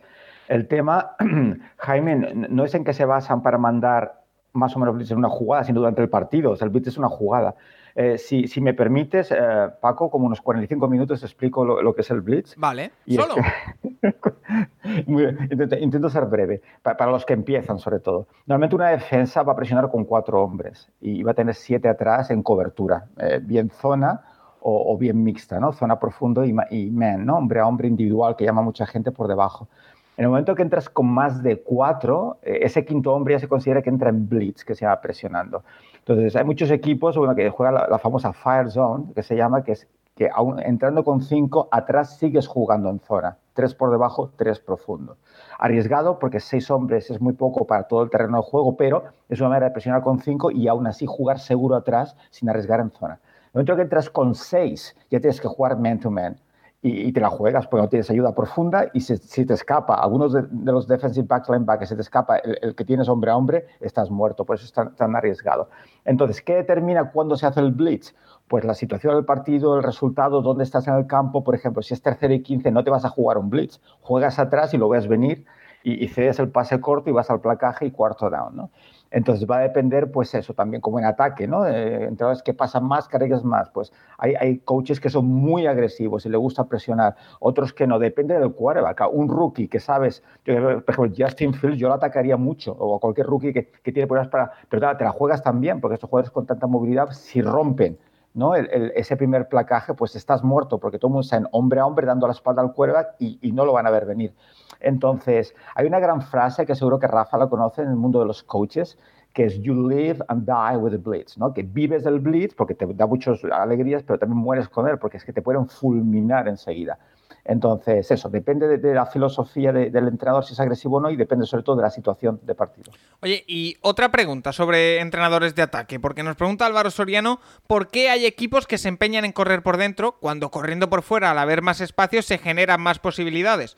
Entiendo que tiene que ver con tener un running back con un buen uno contra uno. Esto, Juan, esta pregunta, llevo yo años haciéndomela. Y seguro que tiene una explicación muy sencilla, pero... Muy, muy sencilla, muy sencilla. Sí, ¿Por qué no se corre más por fuera? Yo, yo, veo más espacio por fuera que por dentro, también te digo, porque todo se concentra eh, por dentro, claro. pero...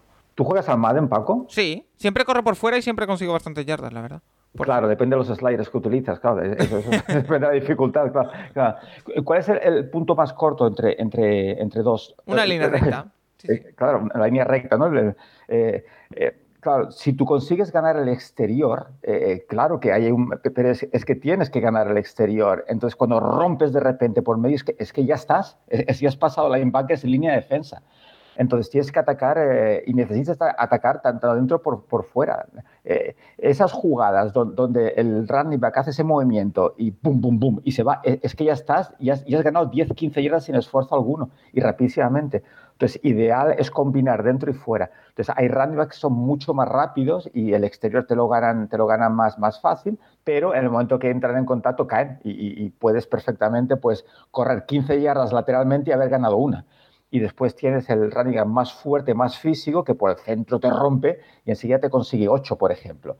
Eh, eh, hace falta todo. Igual que hace falta correr y pasar, hace falta correr por dentro y por fuera. Oye, también, también depende un poco, Paco, de las defensas. O sea, yo recuerdo lo típico, ends espectaculares, rapidísimos, que cuando corrían por fuera llegaban, porque las defensas en NFL son velocísimas, no se pueden comparar con college pero sin embargo esos mismos ends cuando les corrías por encima, o sea, cuando los tenías como blanco como objetivo del bloqueo, no podían quitarse los bloqueos de encima, o sea que también hay defensas que, que por su velocidad es mucho más difícil correr por fuera contra ellas y más fácil por dentro y viceversa. Oye, eh, y antes de irnos al tema de la semana y de dejarte desayunar tranquilo, Juan, eh, querías hablar, o se te ha escapado el subconsciente antes, de James Winston. Eh, también he escuchado a Nacho decir antes fuera de micro que ya había vuelto a ser el que era. Eh, bueno, ¿qué te pareció? Bueno, gracias Paco. Eh, pensaba, ya tardabas en preguntar. No, eh, es incluso un poco por lo que decíamos al principio, de ser paciente con todo el mundo, porque eh, la temporada es larga. Entonces, el hecho, mirar Rogers, ¿no? La primera semana, ¿no? Rogers no está motivado, Rogers no, no, no, no tiene el corazón en los Packers, es que nos precipitamos enseguida. Entonces, por Winston, ¿no? que, que, hizo un gran partido la temporada pasada, es que eso no indica que, que vaya a ser de repente el quarterback que los Saints quisieran que fuera. Es que no, no, no funciona así. Entonces, más que nada, Paco, es esto, ¿no? Para que seamos pacientes, porque, porque es que los jugadores necesitan su tiempo y sobre todo que no cambian de un partido a otro, ¿no? Ni Rogers ni Winston en este caso. El caso de Rogers también ayuda a que vengan los Lions a casa. Sí. Eh, claro, claro, y, claro. y, en el caso de Winston, yo creo que no ayuda que la próxima semana los Saints visiten Foxboro. Eh, ahí lo dejo. Eh, Juan, si te parece bien, te dejo que desayunes tranquilo. Yo mientras... tengo una pequeña sí. protesta. Ojo. ¿Por qué solo desayuna Juan Jiménez de los cuatro? Porque ¿Está en su contrato que I'm offended, eh? es que eh, lo tengo lo tengo firmado en el Ya, tengo ya, una ya, cláusula, veo, ya lo veo. entonces eh, eh, son cláusulas confidenciales, Rafa. no Hablaré con mi representante. De hecho, Paco, no, no, no has hecho público, ¿no? La marca de café que nos sponsorizará, ¿no? Patrocinará la semana No, que viene ¿verdad? Para mis pero. El problema que tengo yo es que mi representante es el director del programa, o sea, igual tiene que cambiar de representante, me parece. Pues eso, nos vamos nosotros al tema de la semana, Juan, y te espero al final en el rincón del college, ¿vale? Ahora, ahora volvemos. Pues vámonos con el tema de la semana. Como decimos, los equipos que están 0-2. ¿En cuál confías y en cuál no? ¿Cuál puede entrar en playoff? Vamos a ello. Recuerda que puedes escribirnos a nuestro Twitter, arroba elcapologist, para sugerirnos, preguntarnos lo que quieras cada semana.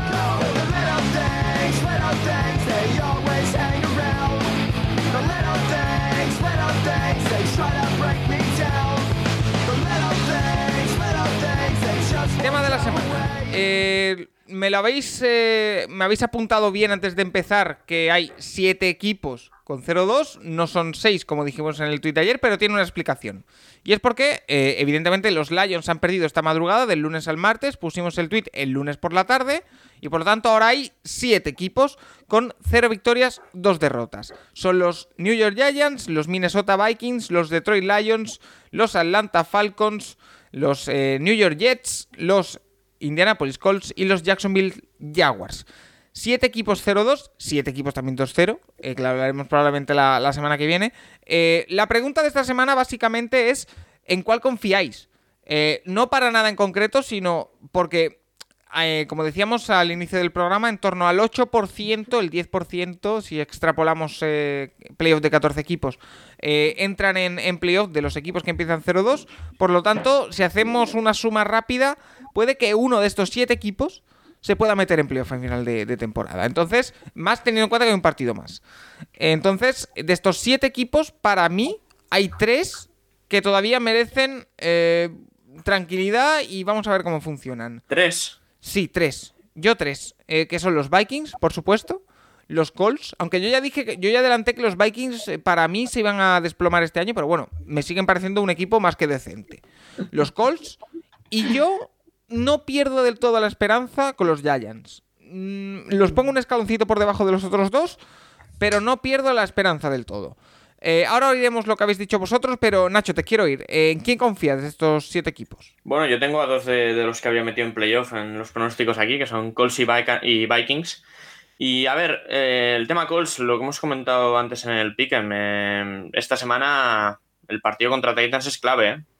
ponerse a dos victorias ya de los Titans sería bastante duro y a ver cuánto se pierde Wentz, pero yo creo que los Colts, los Colts pueden ser un, pueden ser equipo playoff igualmente. Esta semana merecieron ganar, es que merecieron ganar a los Rams y, y no lo consiguieron, pero bueno, yo diría Colts, por cómo tiene la división. Y tema Vikings, tengo más dudas, pero también, también sería la segunda opción, sí. Eh, Rafa, ¿tú en quién confías? Yo, los Colts, desde luego, si ganan un partido, eh, son líderes de la división. Si ganan esta semana a los, Tec- a los Titans, se pondrían con 1-2, empatados en el liderato de la división y además ganando la, mm, el, el duelo entre ambos. Em, el problema de los Colts es el coreback y es el problema, algo que nos preocupa desde antes de, de iniciar la temporada, no, no ahora que se ha lesionado Wentz. Eh, y por supuesto los Vikings, ¿no? Los Vikings son el único equipo que va 0-2 que podría ir 2-0. Un fumble en la prórroga, un field goal fallado. Y los Vikings es que, de verdad, yo, yo creo que el sufrimiento de los aficionados de los Vikings, y lo digo por, por gente como Pedro Mira, Nieto, como, justo, como Albert Fernández, te- te en interrumpo. algún momento tiene que acabar, Paco. Es que, es que llevamos desde los años 70. Sí, sí. Los Bills han dejado de sufrir. Mira, Han de- te- Se tiran sobre las mesas, las rompen. Han dejado de sufrir y, lo- y los Vikings siguen sufriendo. Es que no, no puede ser, no, no, es, es imposible. Te interrumpo, mira. este se tiene que acabar en algún momento y yo creo que se va a acabar. Es que esta temporada todavía yo creo en los Vikings. Pedro Nieto nos dice, queridos amigos, mi pregunta de hoy con muy pocas horas de sueño, mucha decepción y cabreo, un corazón castigado tras el partido de este fin de semana. ¿Qué puedo hacer para que me dejen de gustar los Vikings? Esto es mil, mil veces peor que ser del Atleti, dice Pedro. Pedro, yo solo te quiero decir una cosa. Eh, ¿No sabes lo bonito que es? Lo bonito que es ser de un equipo que pierde. Quiero decir, yo es que baso mi vida en eso. en Pedro, te lo dice Paco que fue a ver a los Vikings apabullar a los Browns en un estadio de rugby en Londres. Eso es. No, eh, yo es que eh, creo que es muy bonito, porque cuando gana un equipo que no suele ganar, es el doble de bonito, en mi opinión. Y, o sea que yo seguiría confiando. Eh, no sé, no sé tú. Eh, vamos a leer algunas de las opiniones que nos han dejado los eh, oyentes en arroba el capologist. Como siempre, muchísimas gracias porque nos petáis en las notificaciones de, Twitter y eso siempre es de agradecer. Spine Riders nos dice: Vikings, creo que su defensa va a mejorar y en ataque son muy completos. Les veo peleando el título de división a Packers y Bears. Bueno, podría ser. Serpico Data, nuestro amigo David Cons, que nos dice, de todos los equipos que han empezado con un balance negativo de 0-2, únicamente tengo esperanzas de mejora con los Colts. Sigo pensando que aún tienen margen para entrar en playoff. Rubén León nos dice, en Minnesota han podido ganar los dos partidos perfectamente. Me gusta Zimmer. Eh, los Vikings, también nos apunta eh, Álvaro. Alex Miró nos dice, creo que Giants y Colts tienen cositas como para confiar en hacerlo bastante mejor. Confío algo menos en los Giants porque parece que no hay buen ambiente entre sus estrellas. David Coe dice, si tengo que confiar en algún equipo son los Colts. En estas dos semanas se han enfrentado a dos equipos de la NFC Oeste duros y ya sabíamos el calendario tan complicado en principio de temporada. Pero o ganan ya o va a empezar a ser un lastre. Asturias Colts dice, Colts, vamos a remontar sí o sí. Y en Vikings también sigo confiando. Son dos equipos que han tenido bajas importantes estas dos semanas y confío en los ajustes que harán sus entrenadores. Iván Girona nos dice, en los Colts, creo que son un muy buen equipo y todavía tienen margen de mejora. A veces la suerte influye mucho y si no, mira los Chips, que perfectamente podrían ir ahora mismo 0-2 y para mí seguirían siendo candidatos a la Super Bowl. Eh, Iván Girona, y, lo digo porque me representa, ¿eh? sigue teniendo muy dentro el partido de la semana 1, ¿eh? Em, por eso del 0-2 de los chips. Eh, Francisco Javier dice, en los Colts les han tocado dos equipos muy buenos y ahora les llegan Titans, Dolphins y Ravens. ¿Ese es el calendario de los Colts? Sí, sí, sí, sí, es lo que hablamos cuando se lesionó Wentz, que el calendario de los Colts inicial era criminal. Pero es que, pero es que eh, yo este calendario veo, bueno, Titans y Dolphins no tanto, pero si se ponen 1-4 no me extrañaría, ¿eh? Sí, creo que a mí me empezaban 1-4, ¿eh? En las previsiones. Eh, a, los, Vikings los veo peor, récord negativo casi seguro, dice Francisco Javier. Carlos Díaz dice, para mí los Colts, pero si Wentz no está en la enfermería, como se lesione, adiós. Charlie Solano, que está liderando nuestro piquen, como ya hemos dicho. Los Vikings han podido ganar los dos partidos, yo aún confío en ellos para disputar la división. Sergio Esteban, mi corazón me pide que confíe en los Vikings, pero la realidad y nuestra historia es tozuda, otro año que no será. Eh, Borja Montero, yo soy de los Bears y confiaba en que ellos se pusieran 0-2, pero me han defraudado, dice Borja. Álvaro dice, si Jets, Jaguars o Lions fueran el número uno del draft hoy mismo, ¿qué cogerían? Está complicado. Eh, eh, no lo tengo nada claro. los Lions yo sí que lo tengo muy claro. un quarterback, pero... Un quarterback. Javi Ugarte, yo quiero confiar en que Falcons y Jets se están reservando para el partido de Londres. Es verdad, es que el partido de Londres entre Jets y Falcons son dos equipos que están 0-2. Y son dos de los equipos que peores sensaciones están dejando. Un partido que yo tengo marcado en el calendario, ya os avisaré por qué. Eh, Chicho, eh, me gustaría decir que mis Vikings, pero creo que no me lo creo ni yo. Y terminamos con Carlos Riviere, que dice, como aficionado de los Falcons, solo me queda preguntar qué jugadores tengo que ir siguiendo para nuestro pick top 3 del draft.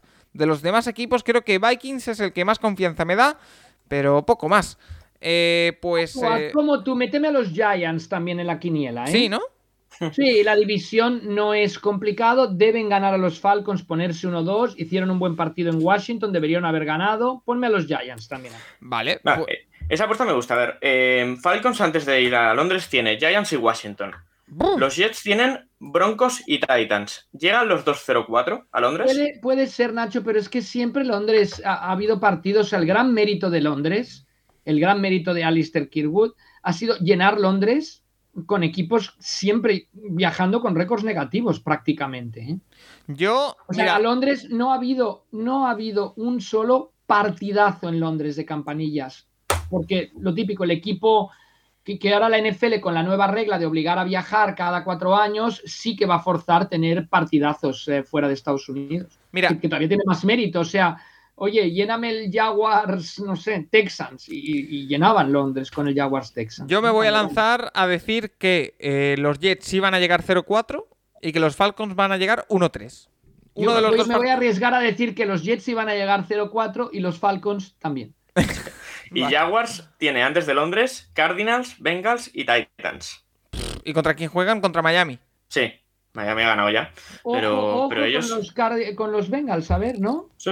Bueno, es en, es en Cincinnati ese partido Uy, la- semana que viene. uy, uy, uy, uy. En, creo que en jueves, además, Rafa. Uy, uy, uy, uy. En jueves, no sé, yo este jueves, Sí, el jueves, bueno, me que quedaré por amor al fútbol americano, pero el Panthers Texans tampoco me atrae tanto como para dormir dos horas. Pero bueno. Bueno, pues lo, hablaremos la semana que viene con un calendario muy cargadito, como ya hemos dicho antes en el Pick'em, con muchos partidos interesantes y además eh, un calendario cargado con Bills Washington, Titans Colts, Browns Bears, eh, Jaguars Cardinals, Chiefs Chargers, eh, Giants Falcons, Patriots Saints, Steelers Bengals, Lions Ravens a las 7, a las 10 Broncos Jets, Raiders Dolphins, Rams Buccaneers, qué partidazo, y Vikings Seahawks. Y el Sunday Night el 49ers Packers, el Monday Night Cowboys Eagles y el jueves lo hemos dicho Texans Panthers. Así que una vez repasada la NFL, vamos a hacer una pequeñita pausa, recuperamos de su desayuno a Juan Jiménez y nos vamos con el rincón del college a hablar de NCAA.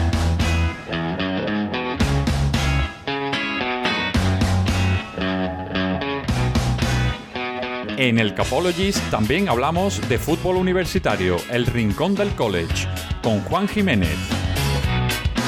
You used to get it in your fishnets, now you only get it in your night dress. Discarded all the naughty nights for niceness, landed in a very common crisis. Everything's in order in a black hole, nothing seems to pity is the past though. La gran noticia de la semana en cuanto al college, recuperamos a Juan Jiménez, es la caída de UCLA y que Alabama, cuidado, porque sufrió. Quiero decir, ya no, la noticia no es que Alabama pierda o no, la noticia es que Alabama sufra para ganar un partido. Eh, sufrió ante Florida, eh, Nacho, y no sé eh, cómo lo viste. Hombre, sufrir es decir poco, ¿eh? Estuvieron a nada de, de perder un partido que, que empezaron muy bien. Fue el primer, el primer cuarto fue el típico de Alabama, 21 puntos, y a partir de ahí desconectaron. Desconectaron del partido. Florida fue avanzando, fue, fue, metiendo, fue metiendo puntos, y hubo un momento que, que mirabas el marcador y decían, como Alabama no haga un poquito más en ataque, lo pierden. Y bueno, les fue de muy poco.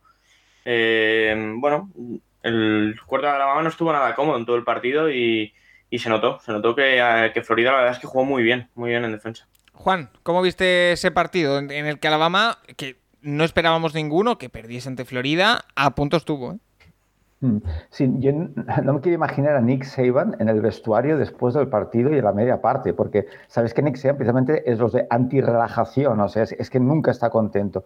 Y eso es lo que más le fastidia, ¿no? Que el equipo bajara la intensidad. Pues sí, una pena, nada contra Alabama, pero bueno, siempre un poquito vamos con el, con el underdog, que llaman, ¿no? Con el, con el Sí. equipo que, que es, es- me hace gracia, ¿no? Si no Florida, favorito, Florida el perdóname, grande. Juan, que es- era el número 11 del ranking, que no era moco de Claro. pavo. ¿eh? Sí, pero es Alabama, ¿sabes? Que Sí, es el sí, imperio. ¿sabes? ¿Quién El espera? imperio del mal. Entonces, pues, sí, pues un poquito vas con Florida a ver si da la sorpresa, ¿no? Eh, hace ilusión esa- ese tipo de sorpresa. Pero sí, sí, bueno, y, el- lo comenté bueno, con, con amigos el, el sábado, que si, Florida tiene quarterback, gana el partido seguro. El problema es que no tienen quarterback. Pero, pero eh, y eso que Bryce Young no jugó mal, ¿no, Nacho? 22 desde 5, No, dos cuartos, pero- 240. No, no es que dijeras estuvo errático, pe- pe- pero, es, que, es que la segunda parte es que desaparecieron. O sea, si Florida tiene un quarterback de verdad, eh, ga- ganan seguro. ¿Os, os Bueno, a partir, A mí- a partir a mí, del... ¿puedo, puedo decir algo? Sí, claro. Sí.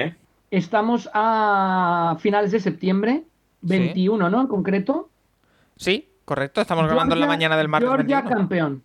Georgia Cam- Es Mira, que, ojo, a ver el ataque de Georgia, pero ojo, Rafa. O sea, estoy ¿Qué? indignado de que a Georgia no le han puesto el número uno. O sea, Rafa. que ¿por qué ponen a Alabama número uno después de lo vivido? mira, eh, me lo pones votando, porque Sport City SS precisamente nos preguntaba que qué opinábamos de Georgia y si pueden superar a Alabama. Una vez dicho esto, Nacho, ¿qué hablabas?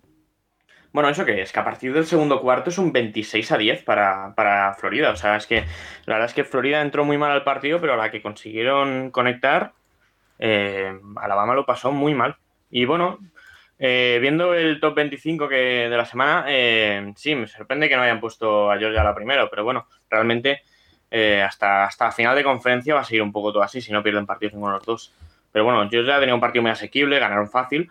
Pero bueno, vamos a verles cuando tengan un rival un poco más complicado delante, porque el ataque de Georgia tampoco me deja ninguna seguridad. Es un año, no sé si opinan lo mismo, Juan, pero es un año de, de ataques muy dudosos. O sea, Ohio State eh, en ataque a mí no me acaba de gustar. Clemson tiene el peor ataque de los últimos 10 años de Clemson, fácilmente.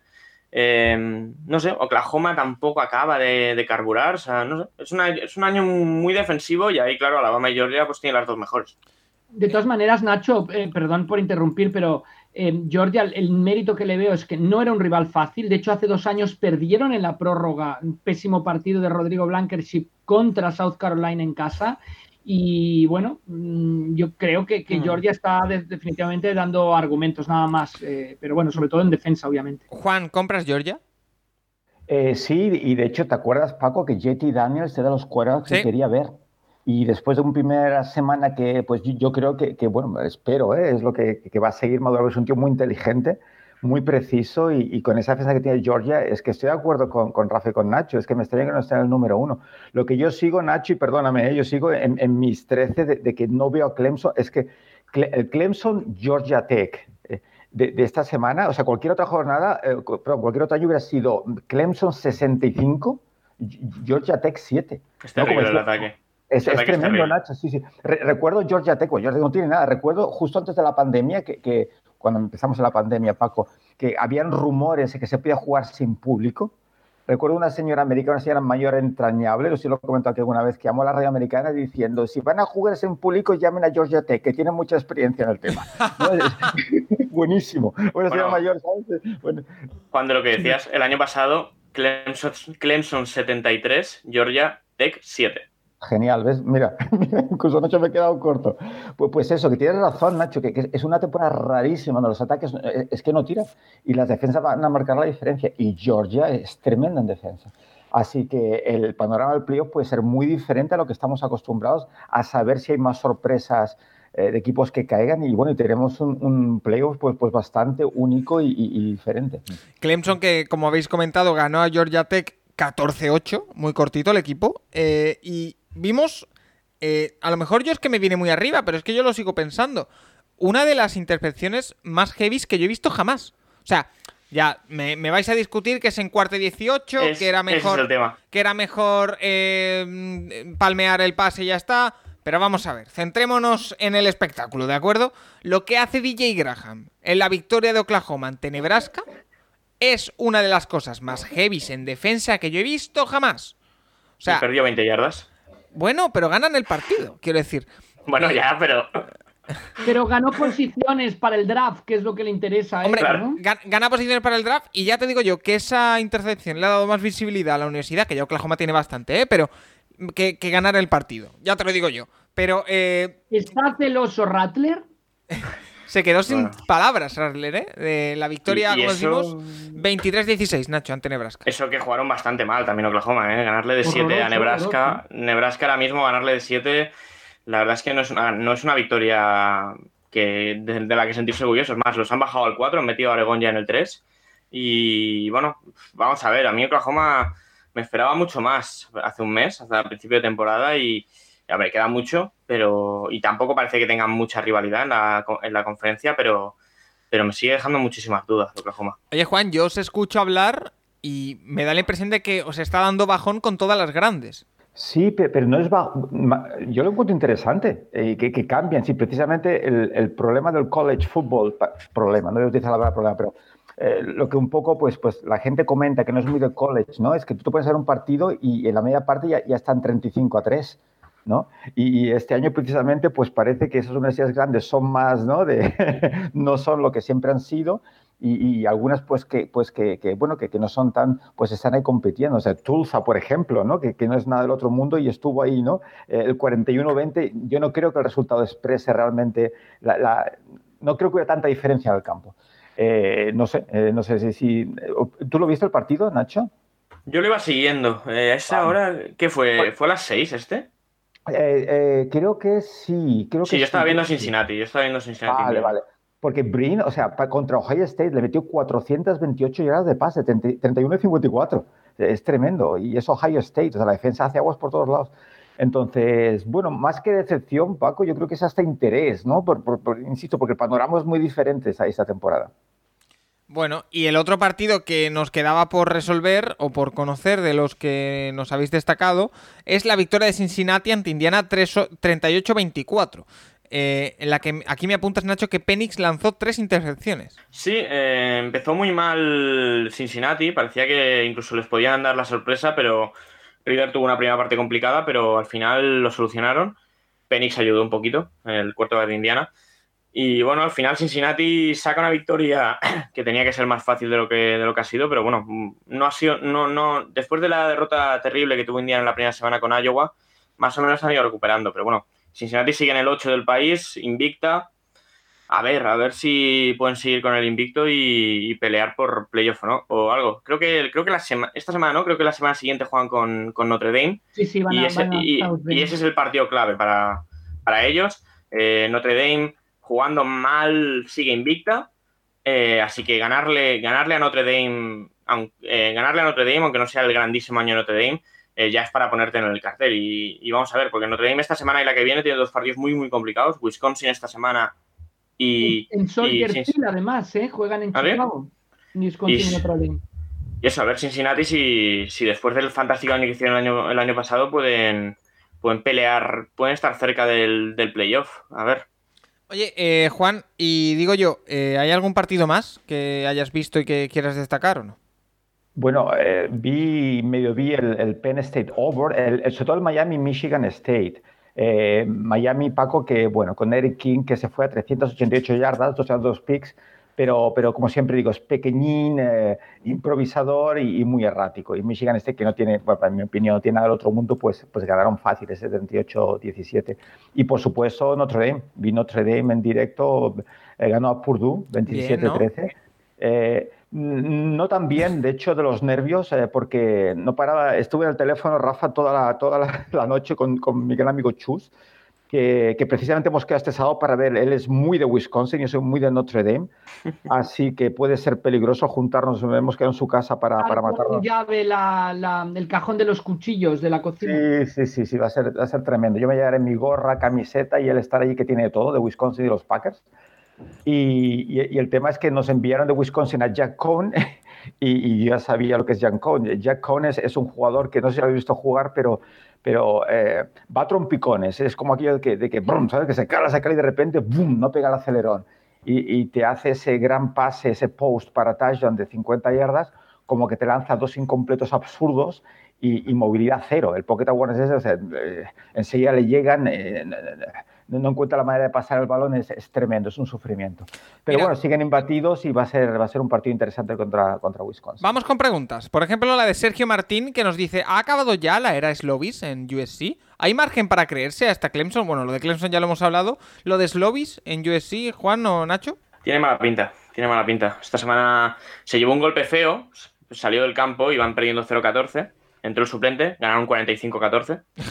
eh, no sé, eh, a mí Slovis eh, tenía bastante hype de él en, los mock y demás de entrada esta temporada, pero bueno, ya les había escuchado a los de Rotrani decir que tenía muy poco brazo, que, que podía ser un caso, caso Jake Fromm y tiene pinta. Tiene pinta de que, de que es muy limitado de cara, de cara a NFL o incluso de cara a ser titular este a acabar titular este año en USC. ¿Estás de acuerdo? De hecho, Nacho, no, no es, sí, eh, es uno de esos quarterbacks que ni siquiera he visto todavía esta temporada. Lo que vi la temporada pasada no me gustó, eh, no me gustó porque sobre todo no solo la falta de brazos, sino que tarda, tarda muchísimo en tomar decisiones, le cuesta mucho ver el campo.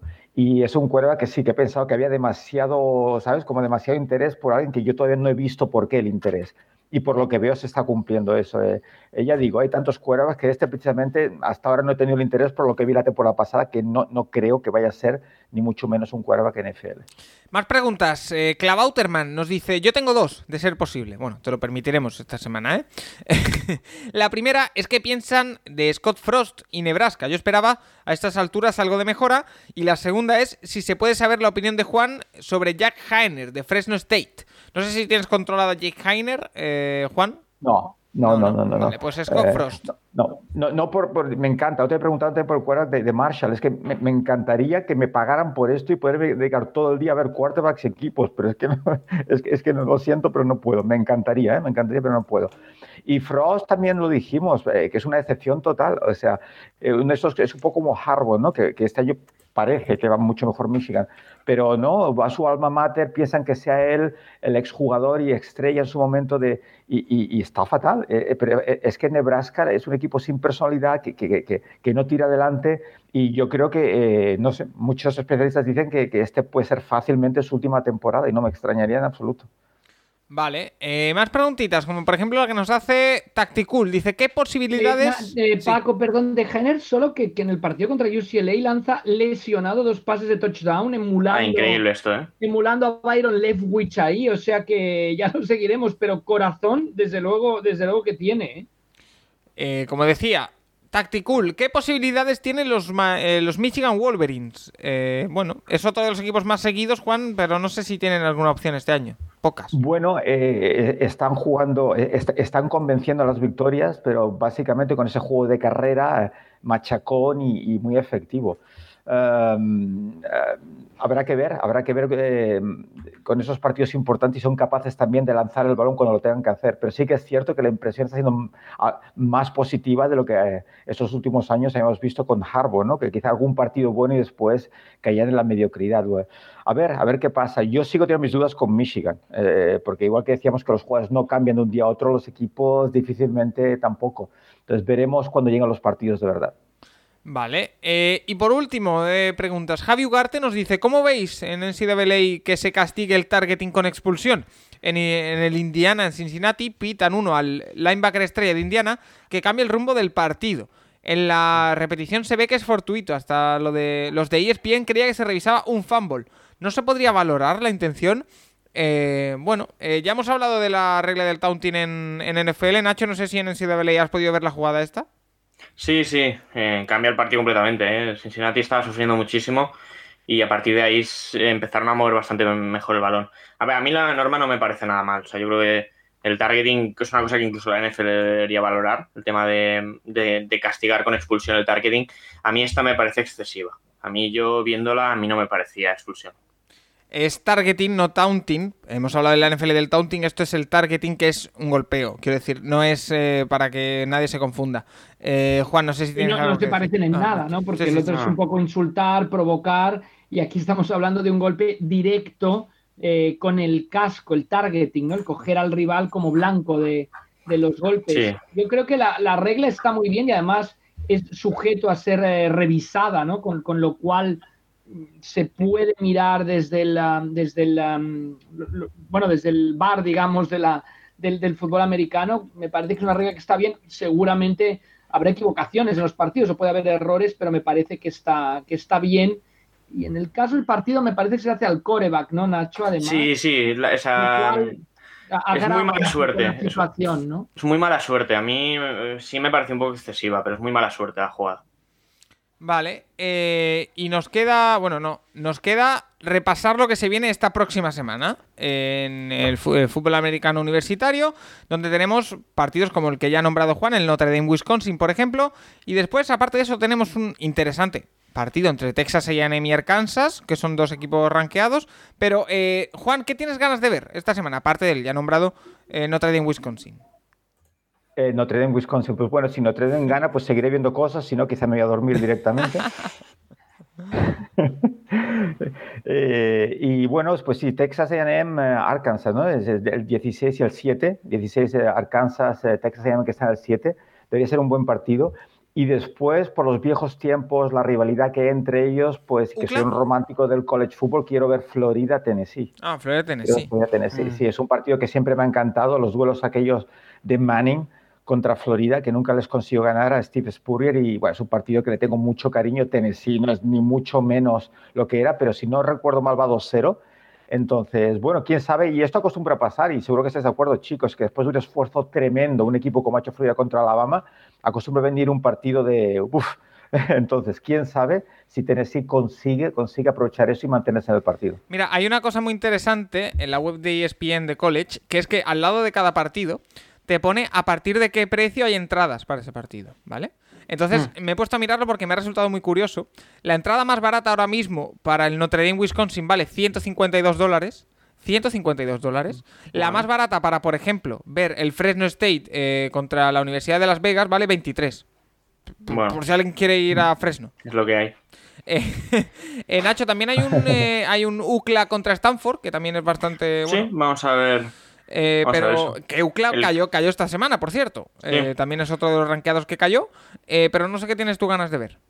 Yo quiero ver el Clemson North Carolina State. Quiero ver. Quiero, quiero ver ese ataque de Clemson. O sea, es que creo que si alguien le puede. Si alguien consigue sumar puntos contra la defensa de Clemson, les puede complicar mucho el partido. Y vamos a ver, les dan, les dan favorito por 10 puntos contra, contra Carolina State y, y va a ser un partido interesante. Y el otro era el de Oklahoma, eh, que ahora lo he perdido, pero eh, Oklahoma jugaba contra West Virginia, que jugó, que jugó Ah. un buen partido esta semana. Los montañeros. Y sí, jugó un buen partido West Virginia. Y a ver, dan favorito a Oklahoma por bastante, pero creo que puede ser un buen partido. Oye, eh, estoy mirando, es que me, me he quedado fascinado con esto de las entradas. Eh, la, entrada, la, entrada, la entrada más barata para ver el Alabama Southern en Mississippi, 14 dólares. Pues está bien, es barato, la verdad. Eh, Bueno. La entrada más barata para ver el Auburn Georgia State, que Auburn es la número 23 del ranking, 12 dólares. No está mal. Eh, bueno, para ver a Michigan 30, no, no es caro, se puede ver fútbol universitario. Solo Los partidos tienes- grandes sí. Tienes que ir hasta allí. Eh, Juan, no sé si te queda algo más que repasar o algo que se te haya quedado en el tintero. Pu- Pues no, realmente no. A ver, eh, eso, a ver, a ver si Notre Dame sigue imbatido para mantenerse un poco arriba, en- porque, porque el ranking es que, eh, pues eso, que está muy diferente a lo que estamos acostumbrados a ver y sobre todo también estar de acuerdo con Rafa y con Nacho de que Georgia debería ser nu- número uno en estos momentos. Pues a ver si la semana que viene es el número uno, continúa Alabama. Gracias como siempre, Juan, por esa parte de quarterbacks y por este Paco, repaso. a mí me college. encantaría ver el Sí. eh, Boston College Missouri y estoy indignado que Boston College con una marca de 3 y 0 ni siquiera esté entre los primeros 25. Oye, ¿cómo va el, el high school? ¿El eh, Pl- Plymouth? ¿Plymouth? ¿Puede ser? Bien, bien, ahí vamos. Es que nuestra conferencia es bastante fácil, no, no tendría que decirlo, pero, pero va- es bastante fácil. Y, O sea, un poco somos el Alabama ahí porque es el high school más grande de esa conferencia y, y bueno, lo malo son luego los playoffs. Bueno, y por cierto, Paco, eh, no lo hemos contado, pero eh, esta semana fue el Whiteout en Penn State. Eh, el partido este de que hace todos los años Penn State está en casa, que se, se viste toda la afición de blanco y el estadio es espectacular. No sé si habéis visto el vídeo por, sí, por Twitter y sí, esto. sí, sí. Y bueno, contra Auburn ganaron, así que nada, una, la fiesta de Penn State de todos los años que les salió bien. Le salió bien. Eh, lo dicho, Juan Jiménez, como siempre, muchas gracias. eh, te esperamos la semana que viene, si los horarios te lo permiten, ¿eh? porque ahora con esta con este esta promo que te hemos hecho al inicio de, de tu sección de quarterbacks, no sé si vas a tener tiempo disponible para la sección de la semana que viene. Yo siempre reservaré, Paco, el martes por la mañana para mis amigos del Capologis con ese gran café que me tomo mientras Rafa se Ya, queja. la próxima vez ven desayunado, te iba a decir. desayuno.